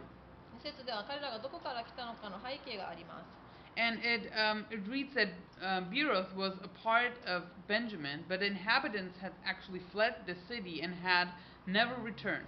2節の後半を見ると、ベーロテはベニヤミンに属するとみなされていたが、相続した者たちは逃げ、ギタイムに逃げて、キリュシャとなった、戻らなかったとあります。 And then in verse 4, we see this little insert here about Jonathan's son, Mephibosheth. そしてここでヨナタンの息子メフィボシェテについて少し情報が載っています。 Um, his um, name actually also meant Meribah. え彼の元々の名前はあ名前はメフィバールです。 How come I can say this name so good? なんでその名前が言いにくいか。 We had a student named Mephibosheth. Mephi- what? All of a sudden gone. Mephibosheth. まあまあ、メフィボシェテっていう生徒が以前いました。 Yeah. Short for bow. 彼はボーって呼ばれている。 Who remembers bow? ボーを Remember 覚えて bow? る人 Yeah. い Right. ますね。 In 2019, Kyle. 2019 Yeah. 年。 And um, Mephibosheth. See, my pride. Pride comes before the fall. Mephibosheth, right? He was the last male in Saul's line uh, with the claim to the kingly title. でメフィボシェテはサウルの家系で、まあ、唯一王位継承できるまた王位につきたいと望める最後の一人でした。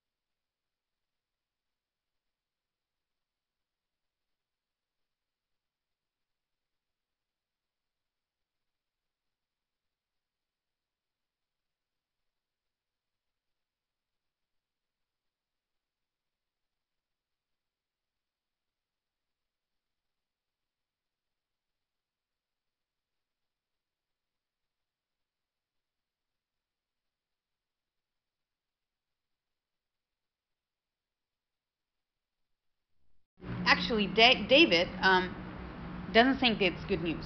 でもダビデはこれを聞いてこれは良い知らせだとは受け取らなかった。 Um, he has them executed. なんとダビデはこの帰ってきた2人を殺します、処刑します。 You know, um, I think you know he's quite right when he says that. Hey, if I execute um, those people that executed my enemy, how much more will I? Um, will I? What's he, what's what's the word he says? Judge those who kill an innocent man. ダビデはここでここで、まあ、敵であったサウル、ずっと追いかけられたサウルを殺した人を殺した。だとしたら、イシボセテのような正しい人を殺した人をどれほど裁くだろうかって、これは見逃せないって言ってるわけです。And um, he has them executed because, you know, he thinks very highly of, of Ishbosheth.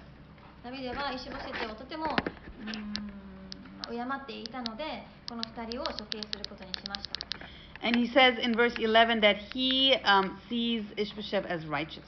11節を見ると,、えー、と Verse 11.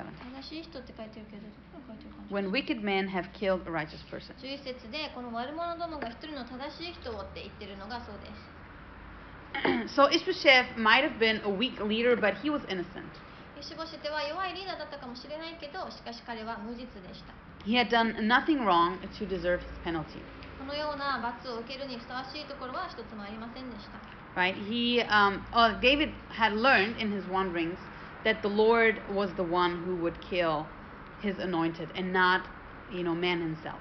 ダビデはこの逃げていた放浪の旅の中で主が復讐を果たし神が彼の油注がれた王の命を奪うということを知っていました Right? So even though this would benefit uh, David politically, he still regarded the person of Ishbosheth and executed um, the son of, sons of Rimmon. ダビデにとって政治的に有利になったとしても2人をイシボシェテのを殺した2人を、まあ、裏切りまたは反逆反逆罪として処刑します And uh, not just that, he doesn't just kill them, but he actually treats them as criminals, which is ca- cutting off the hands and feet.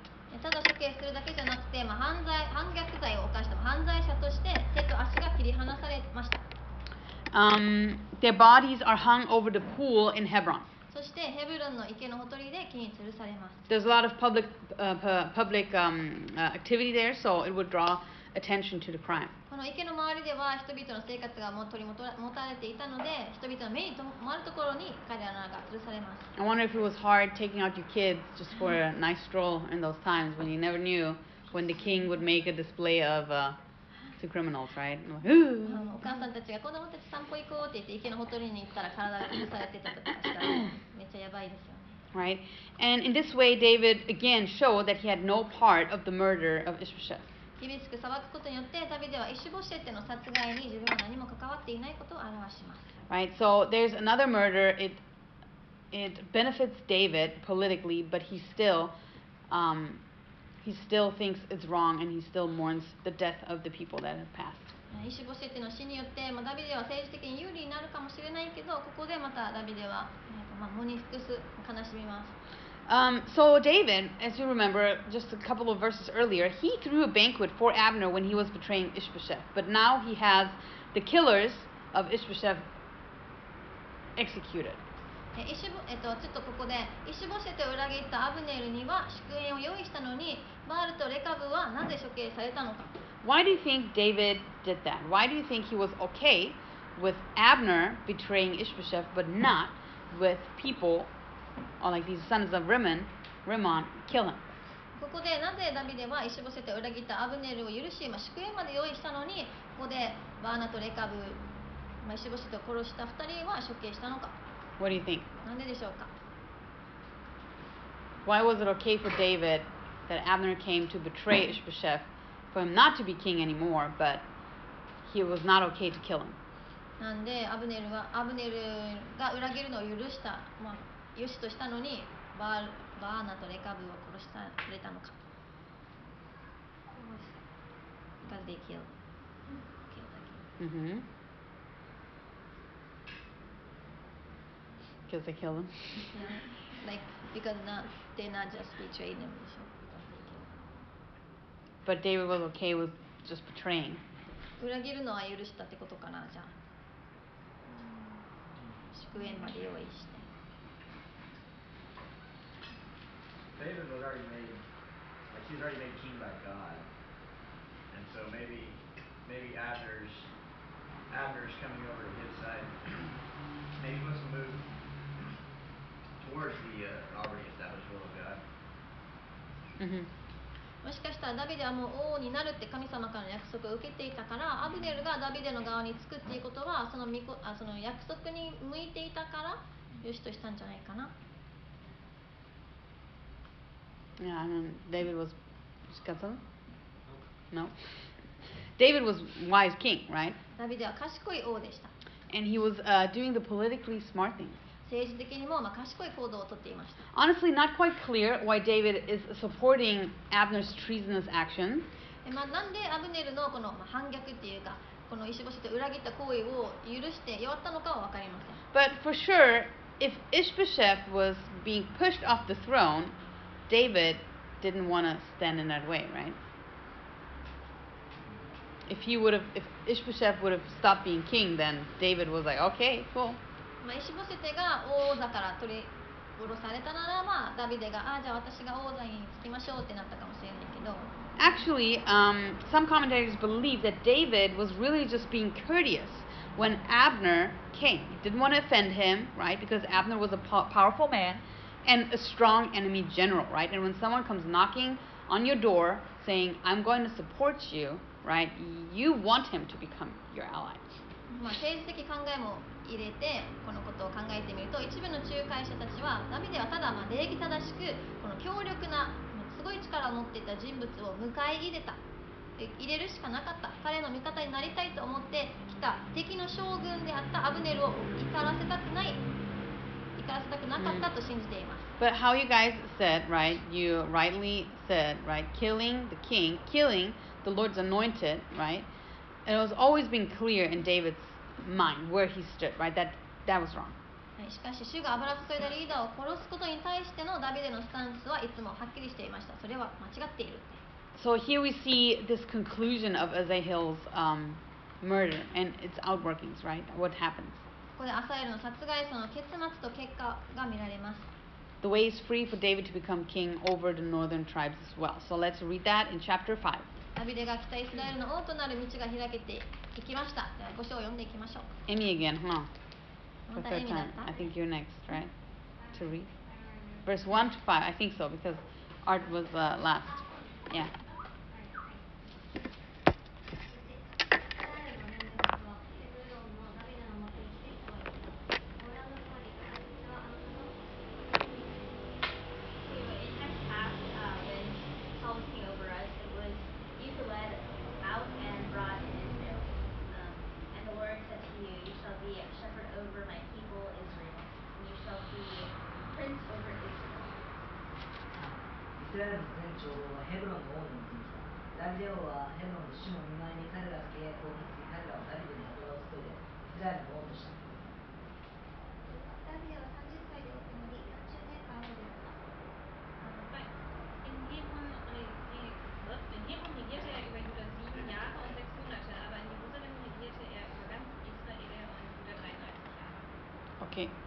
So um, the tribes come now collectively to David, to Hebron, and declare their loyalty to him. イスラエルの全部族はヘブロンのダビデのもとへ来て彼に忠誠を誓います They say, We are your bone and flesh. 私たちはあなたの骨肉です And this is kind of like an expression of them uh, recognizing him as an Israelite. まあこれはとても重要で長老たちがダビデをイスラエル人と認めています And it's important because seven and a half years ago, David was really almost like a Philistine to them. これが重要なのは7年半前ダビデはまだペリシテ人と共にいました Many scholars think that this was the reason why they didn't make him king earlier because he had been with the Philistines for so long. もしかしたらこれが理由でだ前にダビデを王としなかったかもという仲介している人もいます Also, it's significant because the tribes of Israel would reverse their vow to be loyal to David um, to his grandson, grandson Rehoboam. そしてまた重要なことは彼らはダビデの孫レハブアムにこの誓いを返します Um, in 1 Kings 12 16, um, they would separate themselves from Rehoboam and they would say, What share do we have in David? We have no inheritance in the son of Jesse.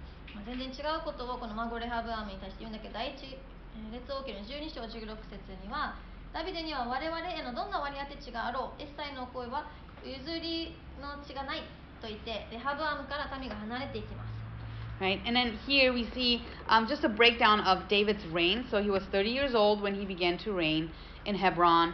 He reigned seven and a half years there and 33 years in Jerusalem over all Israel and Judah. はい、えっと、ダビデは、まあ、全イスラエルの王権手続きは30歳だったんだけど7年半ヘブロンで治めまた33年間エルサレムでイスラエルとユダヤの全土あユダの全土を治めました Okay, let's read uh, verses 6 through 16. 6から16節まで読みましょう Verse 6 When the king and his men went to Jerusalem against the Jebusites, the inhabitants of the land who spoke to David, saying, You shall not come in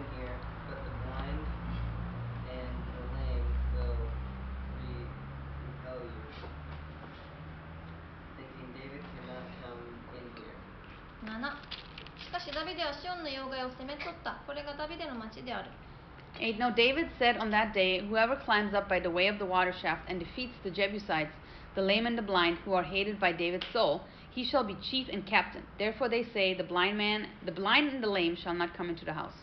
2. Then David dwelt in the stronghold and called it the city of David. And David dwelt all around the Millo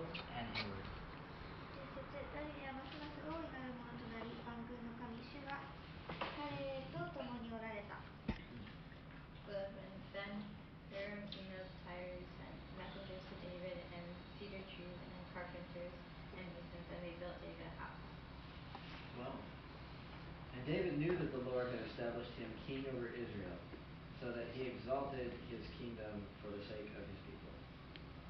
13. And David took more concubines and wives from Jerusalem after he had come from Hebron. Also more sons and daughters were born to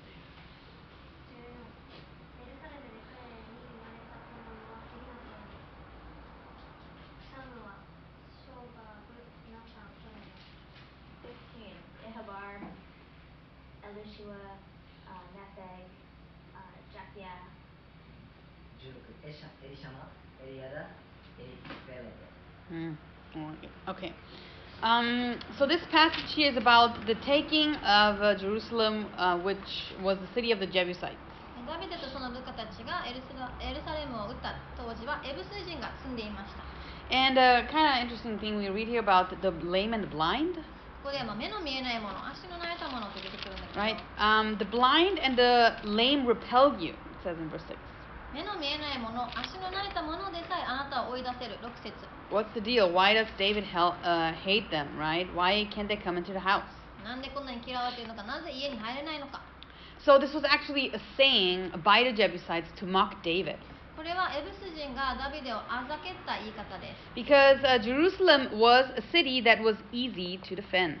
エルサレムという町は、まあ、ディフェンスしやすい守りやすい町だった Matthew Henry said that probably they set blind and lame people, uh, in, invalids, and maimed soldiers to make their appearance upon the walls to scorn David and his men, judging them as equal match for him.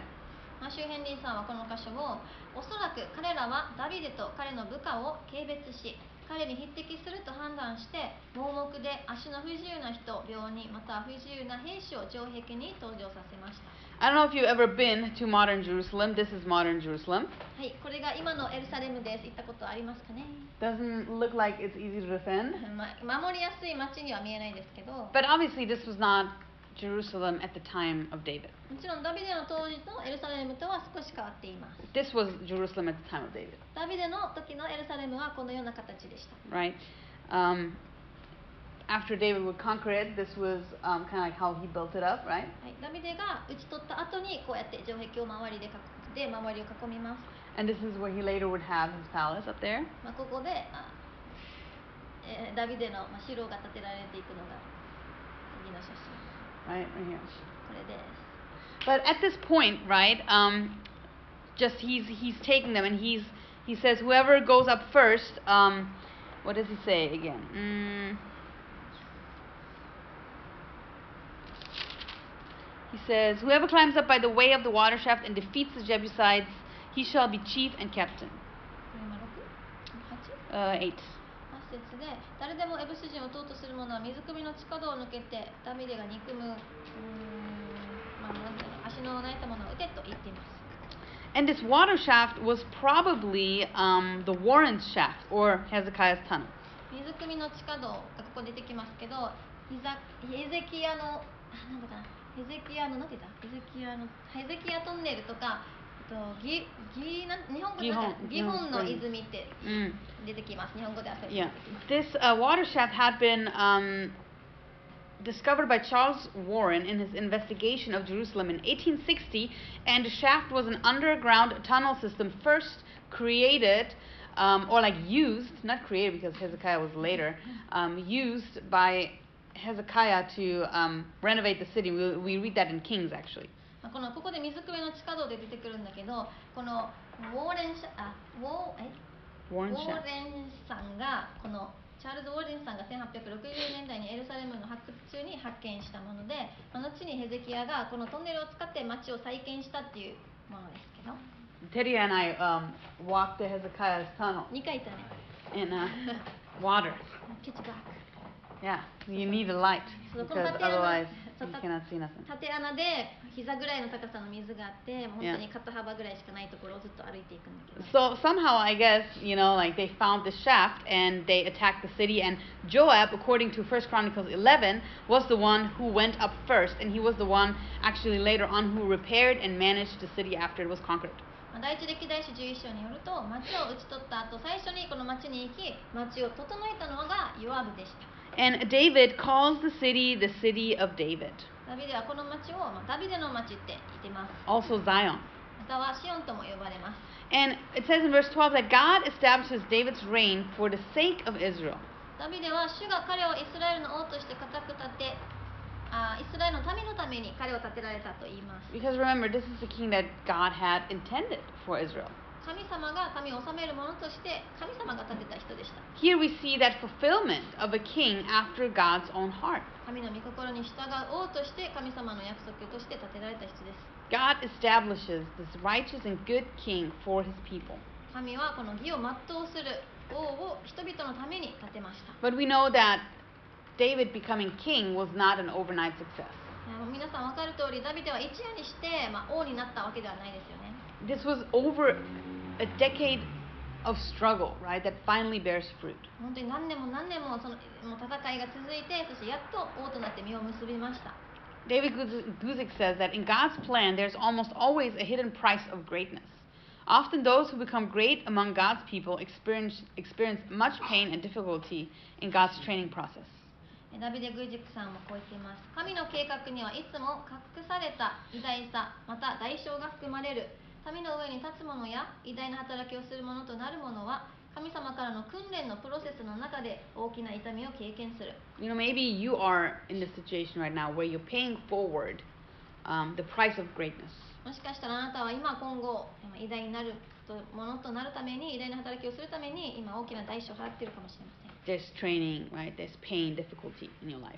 訓練を受けたり痛みや苦しみが人生にあるかもしれない But, you know, it's God's training to shape your character.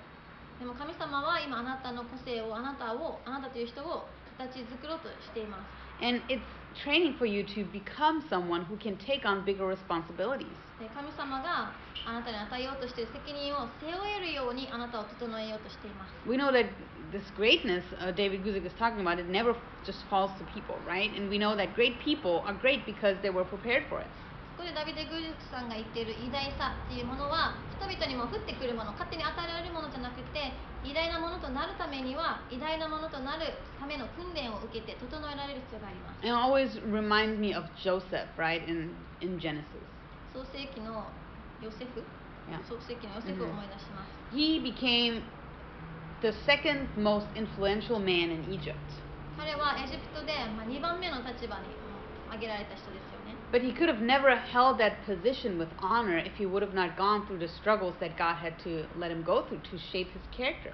うん、ヨセフはあの苦しいなんか家族に売られるっていう経験をしなければその立場に立つことはできませんでした And I think in all of our lives, we are being prepared for something that is ahead of us, that is bigger. And the struggles you go through right now are preparing you for the bigger responsibilities. 同じように自分たちでも今人生の中で苦しみだったり何か大きな 訓練を受けている中でそれを受けているのはこれから偉大なものが、ま、任されるからっていうことも分かります So whatever God is doing in life, in your life right now, He's preparing you.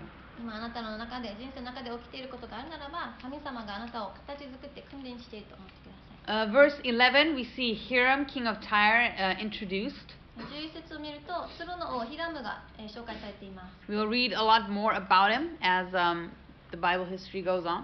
えー鶴の王ヒラムはまた後でたくさん出てきます And then again, you know, an account of David's sons. そしてダビデの息子たちの名前が挙げられます Let's read the last part, verse 17 through 25. 17節から25節まで読みましょうか I don't remember who was that. 17フィ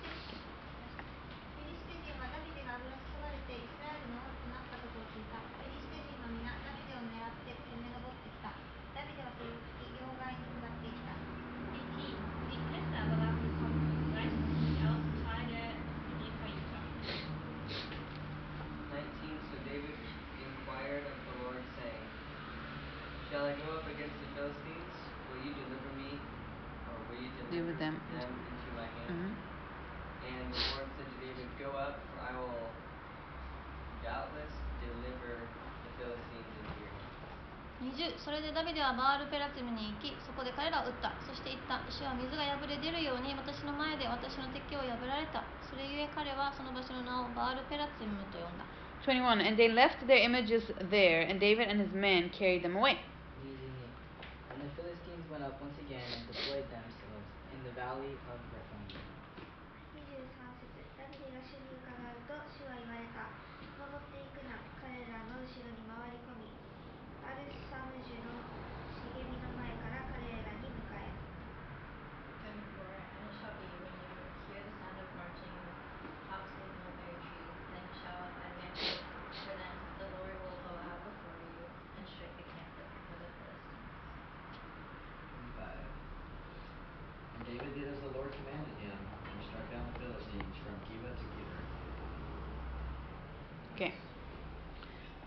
okay. So, this last portion, right, David um, fights against the Philistines. この箇所でダビデがフェリシテ人と戦います And it seems like the Philistines had not really thought much of David becoming king over just one tribe. まあフェリシテ人はダビデがまあ一つの部族の王になるとは思ってい、えーこの時点では思っていなかったかも They might have even thought, oh, great, you know, like David, who is uh, one of us now, right? One of the Philistines. He has taken the south of Judah. もしかしたらペリシテ人はあ私たちの人ダビデ私たちの一人のダビデがイイスラエルの南を打ち取ったと思ったかもしれません But now the rest of Israel is united under him, and they hear about this and his anointing, and they decide to attack him before his rule becomes more strengthened.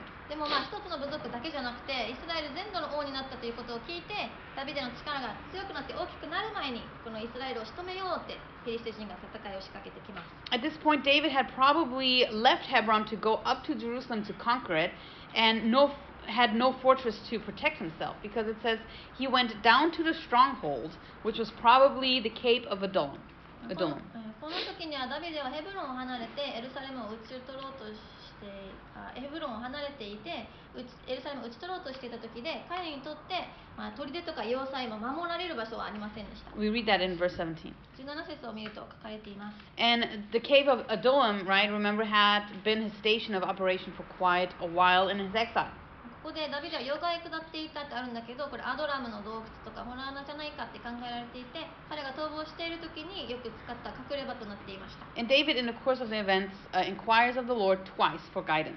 ダビデはこの出来事で主に2回、まあ、導きを求めています And God gives him pretty specific instructions on how to fight and drive back the Philistines. 神様は的確に、まあ、細かく指示でどうやって戦ってペリシテ人を追い出すかを言われます The first blow, right, Baal Perazim, um, that's where that's where he defeats them and carries away their idols and images.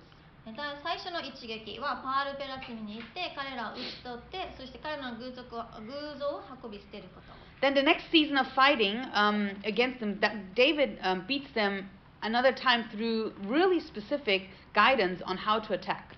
そして次の場面の戦いでまたダビデは神様に的確な指示を受けてまた、えー、と 彼らに戦いをし戦っていきます What is happening here? Um, what's happening here is that the Philistines are basically driven back to their own borders. えーここで起きていることはペリシテ人は自分の陣地に追い込まれていきます David actually does not completely eradicate them. ここでダビデは彼らを根絶しなかった We actually read the last of them um, with the last kings, the last of the Philistines. So it seems like they were they were eradicated um, or they died out or whatever in um, in Israel's exile. イスラエルが、まあ 出ていく時もうなんなんだったっけイスラエルが追われて出ていく時にその時にフェリステ人はまあ自然とうん数が少なくなって、まあ、根絶していくことになったようです So the Philistines would always be around.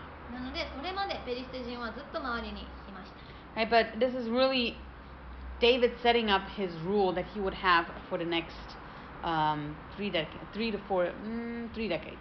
えーこここからまあ30年間王として治めていくダビデは自分の政権をここへか固めていきます and to kind of conclude, put this all together, um, David, David's life of struggle and exile concludes, and he becomes the king over united Israel. えー結論に入りますけどダビデの苦難や試練はここで完結し王となる実を結びました Starting from this point on, his reign would really be incredibly successful. ここからダビデの、まあ、王としての王権だったり王位は本当に、えー、と恵まれていきます素晴らしく国を治めていきます But there would be times, of course, we know that he would sin, but he had learned how to repent and humble himself before the Lord in his time of exile. そして、まあ、たくさん祝福を受けたダビデだけど彼が罪を犯した時でも彼が逃亡中の時でも悔い改めていつも神様との関係を正す姿も見ていきます No matter what would happen from this point, he would never lose this title, a man after God's own heart. ダビデはどんな状況にいても主の御心に従う人っていう肩書き称号を取られることはありませんでした So, really, everything that God has set up is coming to a conclusion. David is just put into the place he was originally called to do, even though it had really taken such a long time. 神様がもともと定めていたダビデが王位につくっていうことは本当に時間がかかったんだけどここで結論としてダビデが王位 を受けました You know, just to encourage you, you know, um, you're trained right now as well uh, to take on things in order to take on bigger things. で今覚えてほしいのが皆さんも偉大なものを受けるものとして今神様から訓練を受けている So, just like David, trust that what you're going through right now is going to eventually bear its fruit. ダビデのように神様を信頼して受け入れ信頼してこの働きを全部受け入れて 後に実が結ばれるんだって信頼してください Of course, the chapters we read were really specific um, about Joab and Abner. So there's um, it's kind of hard, you know, drawing, you know, spiritual application and encouragement from these two men. They're just kind of like, you know, just really self-absorbed and kind of like harsh men, right? Just as David said. まあダビデが言ったように私たちも手に負えないみたいなこのヨアブとアブネルが中心だったんだけど今回の昭和でも Yeah. まああう受け取るのは難しいかもしれません、 Right, but for your next character examination, I would like you to examine Abner. えでも今回の性格診断はアブネルをしてみたいと思います So he has quite the um, appearance in um, these few chapters we read. So um, hopefully this gives you like a little different character to examine. I mean, Saul was always right. He's always prideful, man of the flesh. But Abner, he shows a lot of, you know, depth in his character too. You know, his ambition. So maybe it'll, it's going to be fun for you guys. まあアブネルは本当に野心があったりとか自分の力を求めた人だったりとかして結構いろんな、まあ、目立った行動があったので皆さんに性格診断してもらいたいと思います Okay, uh, let's pray. お願いします Lord, thank you for this class. Thank you for um, just being faithful to us, Lord, in this time, even though sometimes, sometimes it's hard to read through long portions and see just fleshy characters, Lord. And we know that um, this is all real history, so what a privilege to study um, just what you've just guided in Israel's history. And I just pray that it would really encourage us, Lord, that we would become like David and not like Joab or A- Abner, men and women who are harsh in our words and our actions, Lord, trying to drive our own agendas, Lord. But we want we want to do what you do, Lord. We want to do and pursue what you what your heart longs for. I just pray that this week we really um, focus on that and ponder on that, who you are and what your will is for our lives and what your will is for our ministry, Lord, and not just to look at our own agenda, what we want, Lord. We always forget that. We often forget that. Um, that it's really about you and it's not about our own vision, Lord, but what is your vision for our life and ministry? Lord, I just pray this night that you would protect everybody. Um, if we still have studying to do, give us energy. And if uh, we're going to bed, Lord, give us um, good night's sleep. And just protect Tedia on her way home, too, as she's going back home to the kids and to Dylan. And just pray, bless her for just being willing to translate and just to make it understandable for, for the Japanese student, Lord. And just thank you for this time. I pray in your name? 神様今日も感謝しますヨアブと、まあ、アブネルのこのもう獰猛ななんかすごい荒れた2人の性格を見るのは本当に難しいんだけどでもこの中でも本当にこれが聖書に記されている歴史であることを本当に感謝しますまたこの2人からもまた学べることありがとうございますそして私たちが神様が備えてくださっているもっと偉大な働きのために今訓練を受けているって後に実を結ぶことを信頼して今を神様と共に過ごすことができますようにどうぞ一人一人導いてください。また残りの時間まだ勉強が残っているならその人たちに力を与えてくださりもう寝る人たちにはぐっすり眠れるようにあなたの御手がありますようにそしていつもみんな学べること一緒に学べること感謝します。イエス・キリスト皆によってお願いします。アメン。Amen. Okay. Ooh, nine o'clock. Yeah, Ab- where Abner is in, yeah. Yeah. Before that, it's not really Yeah, okay. too.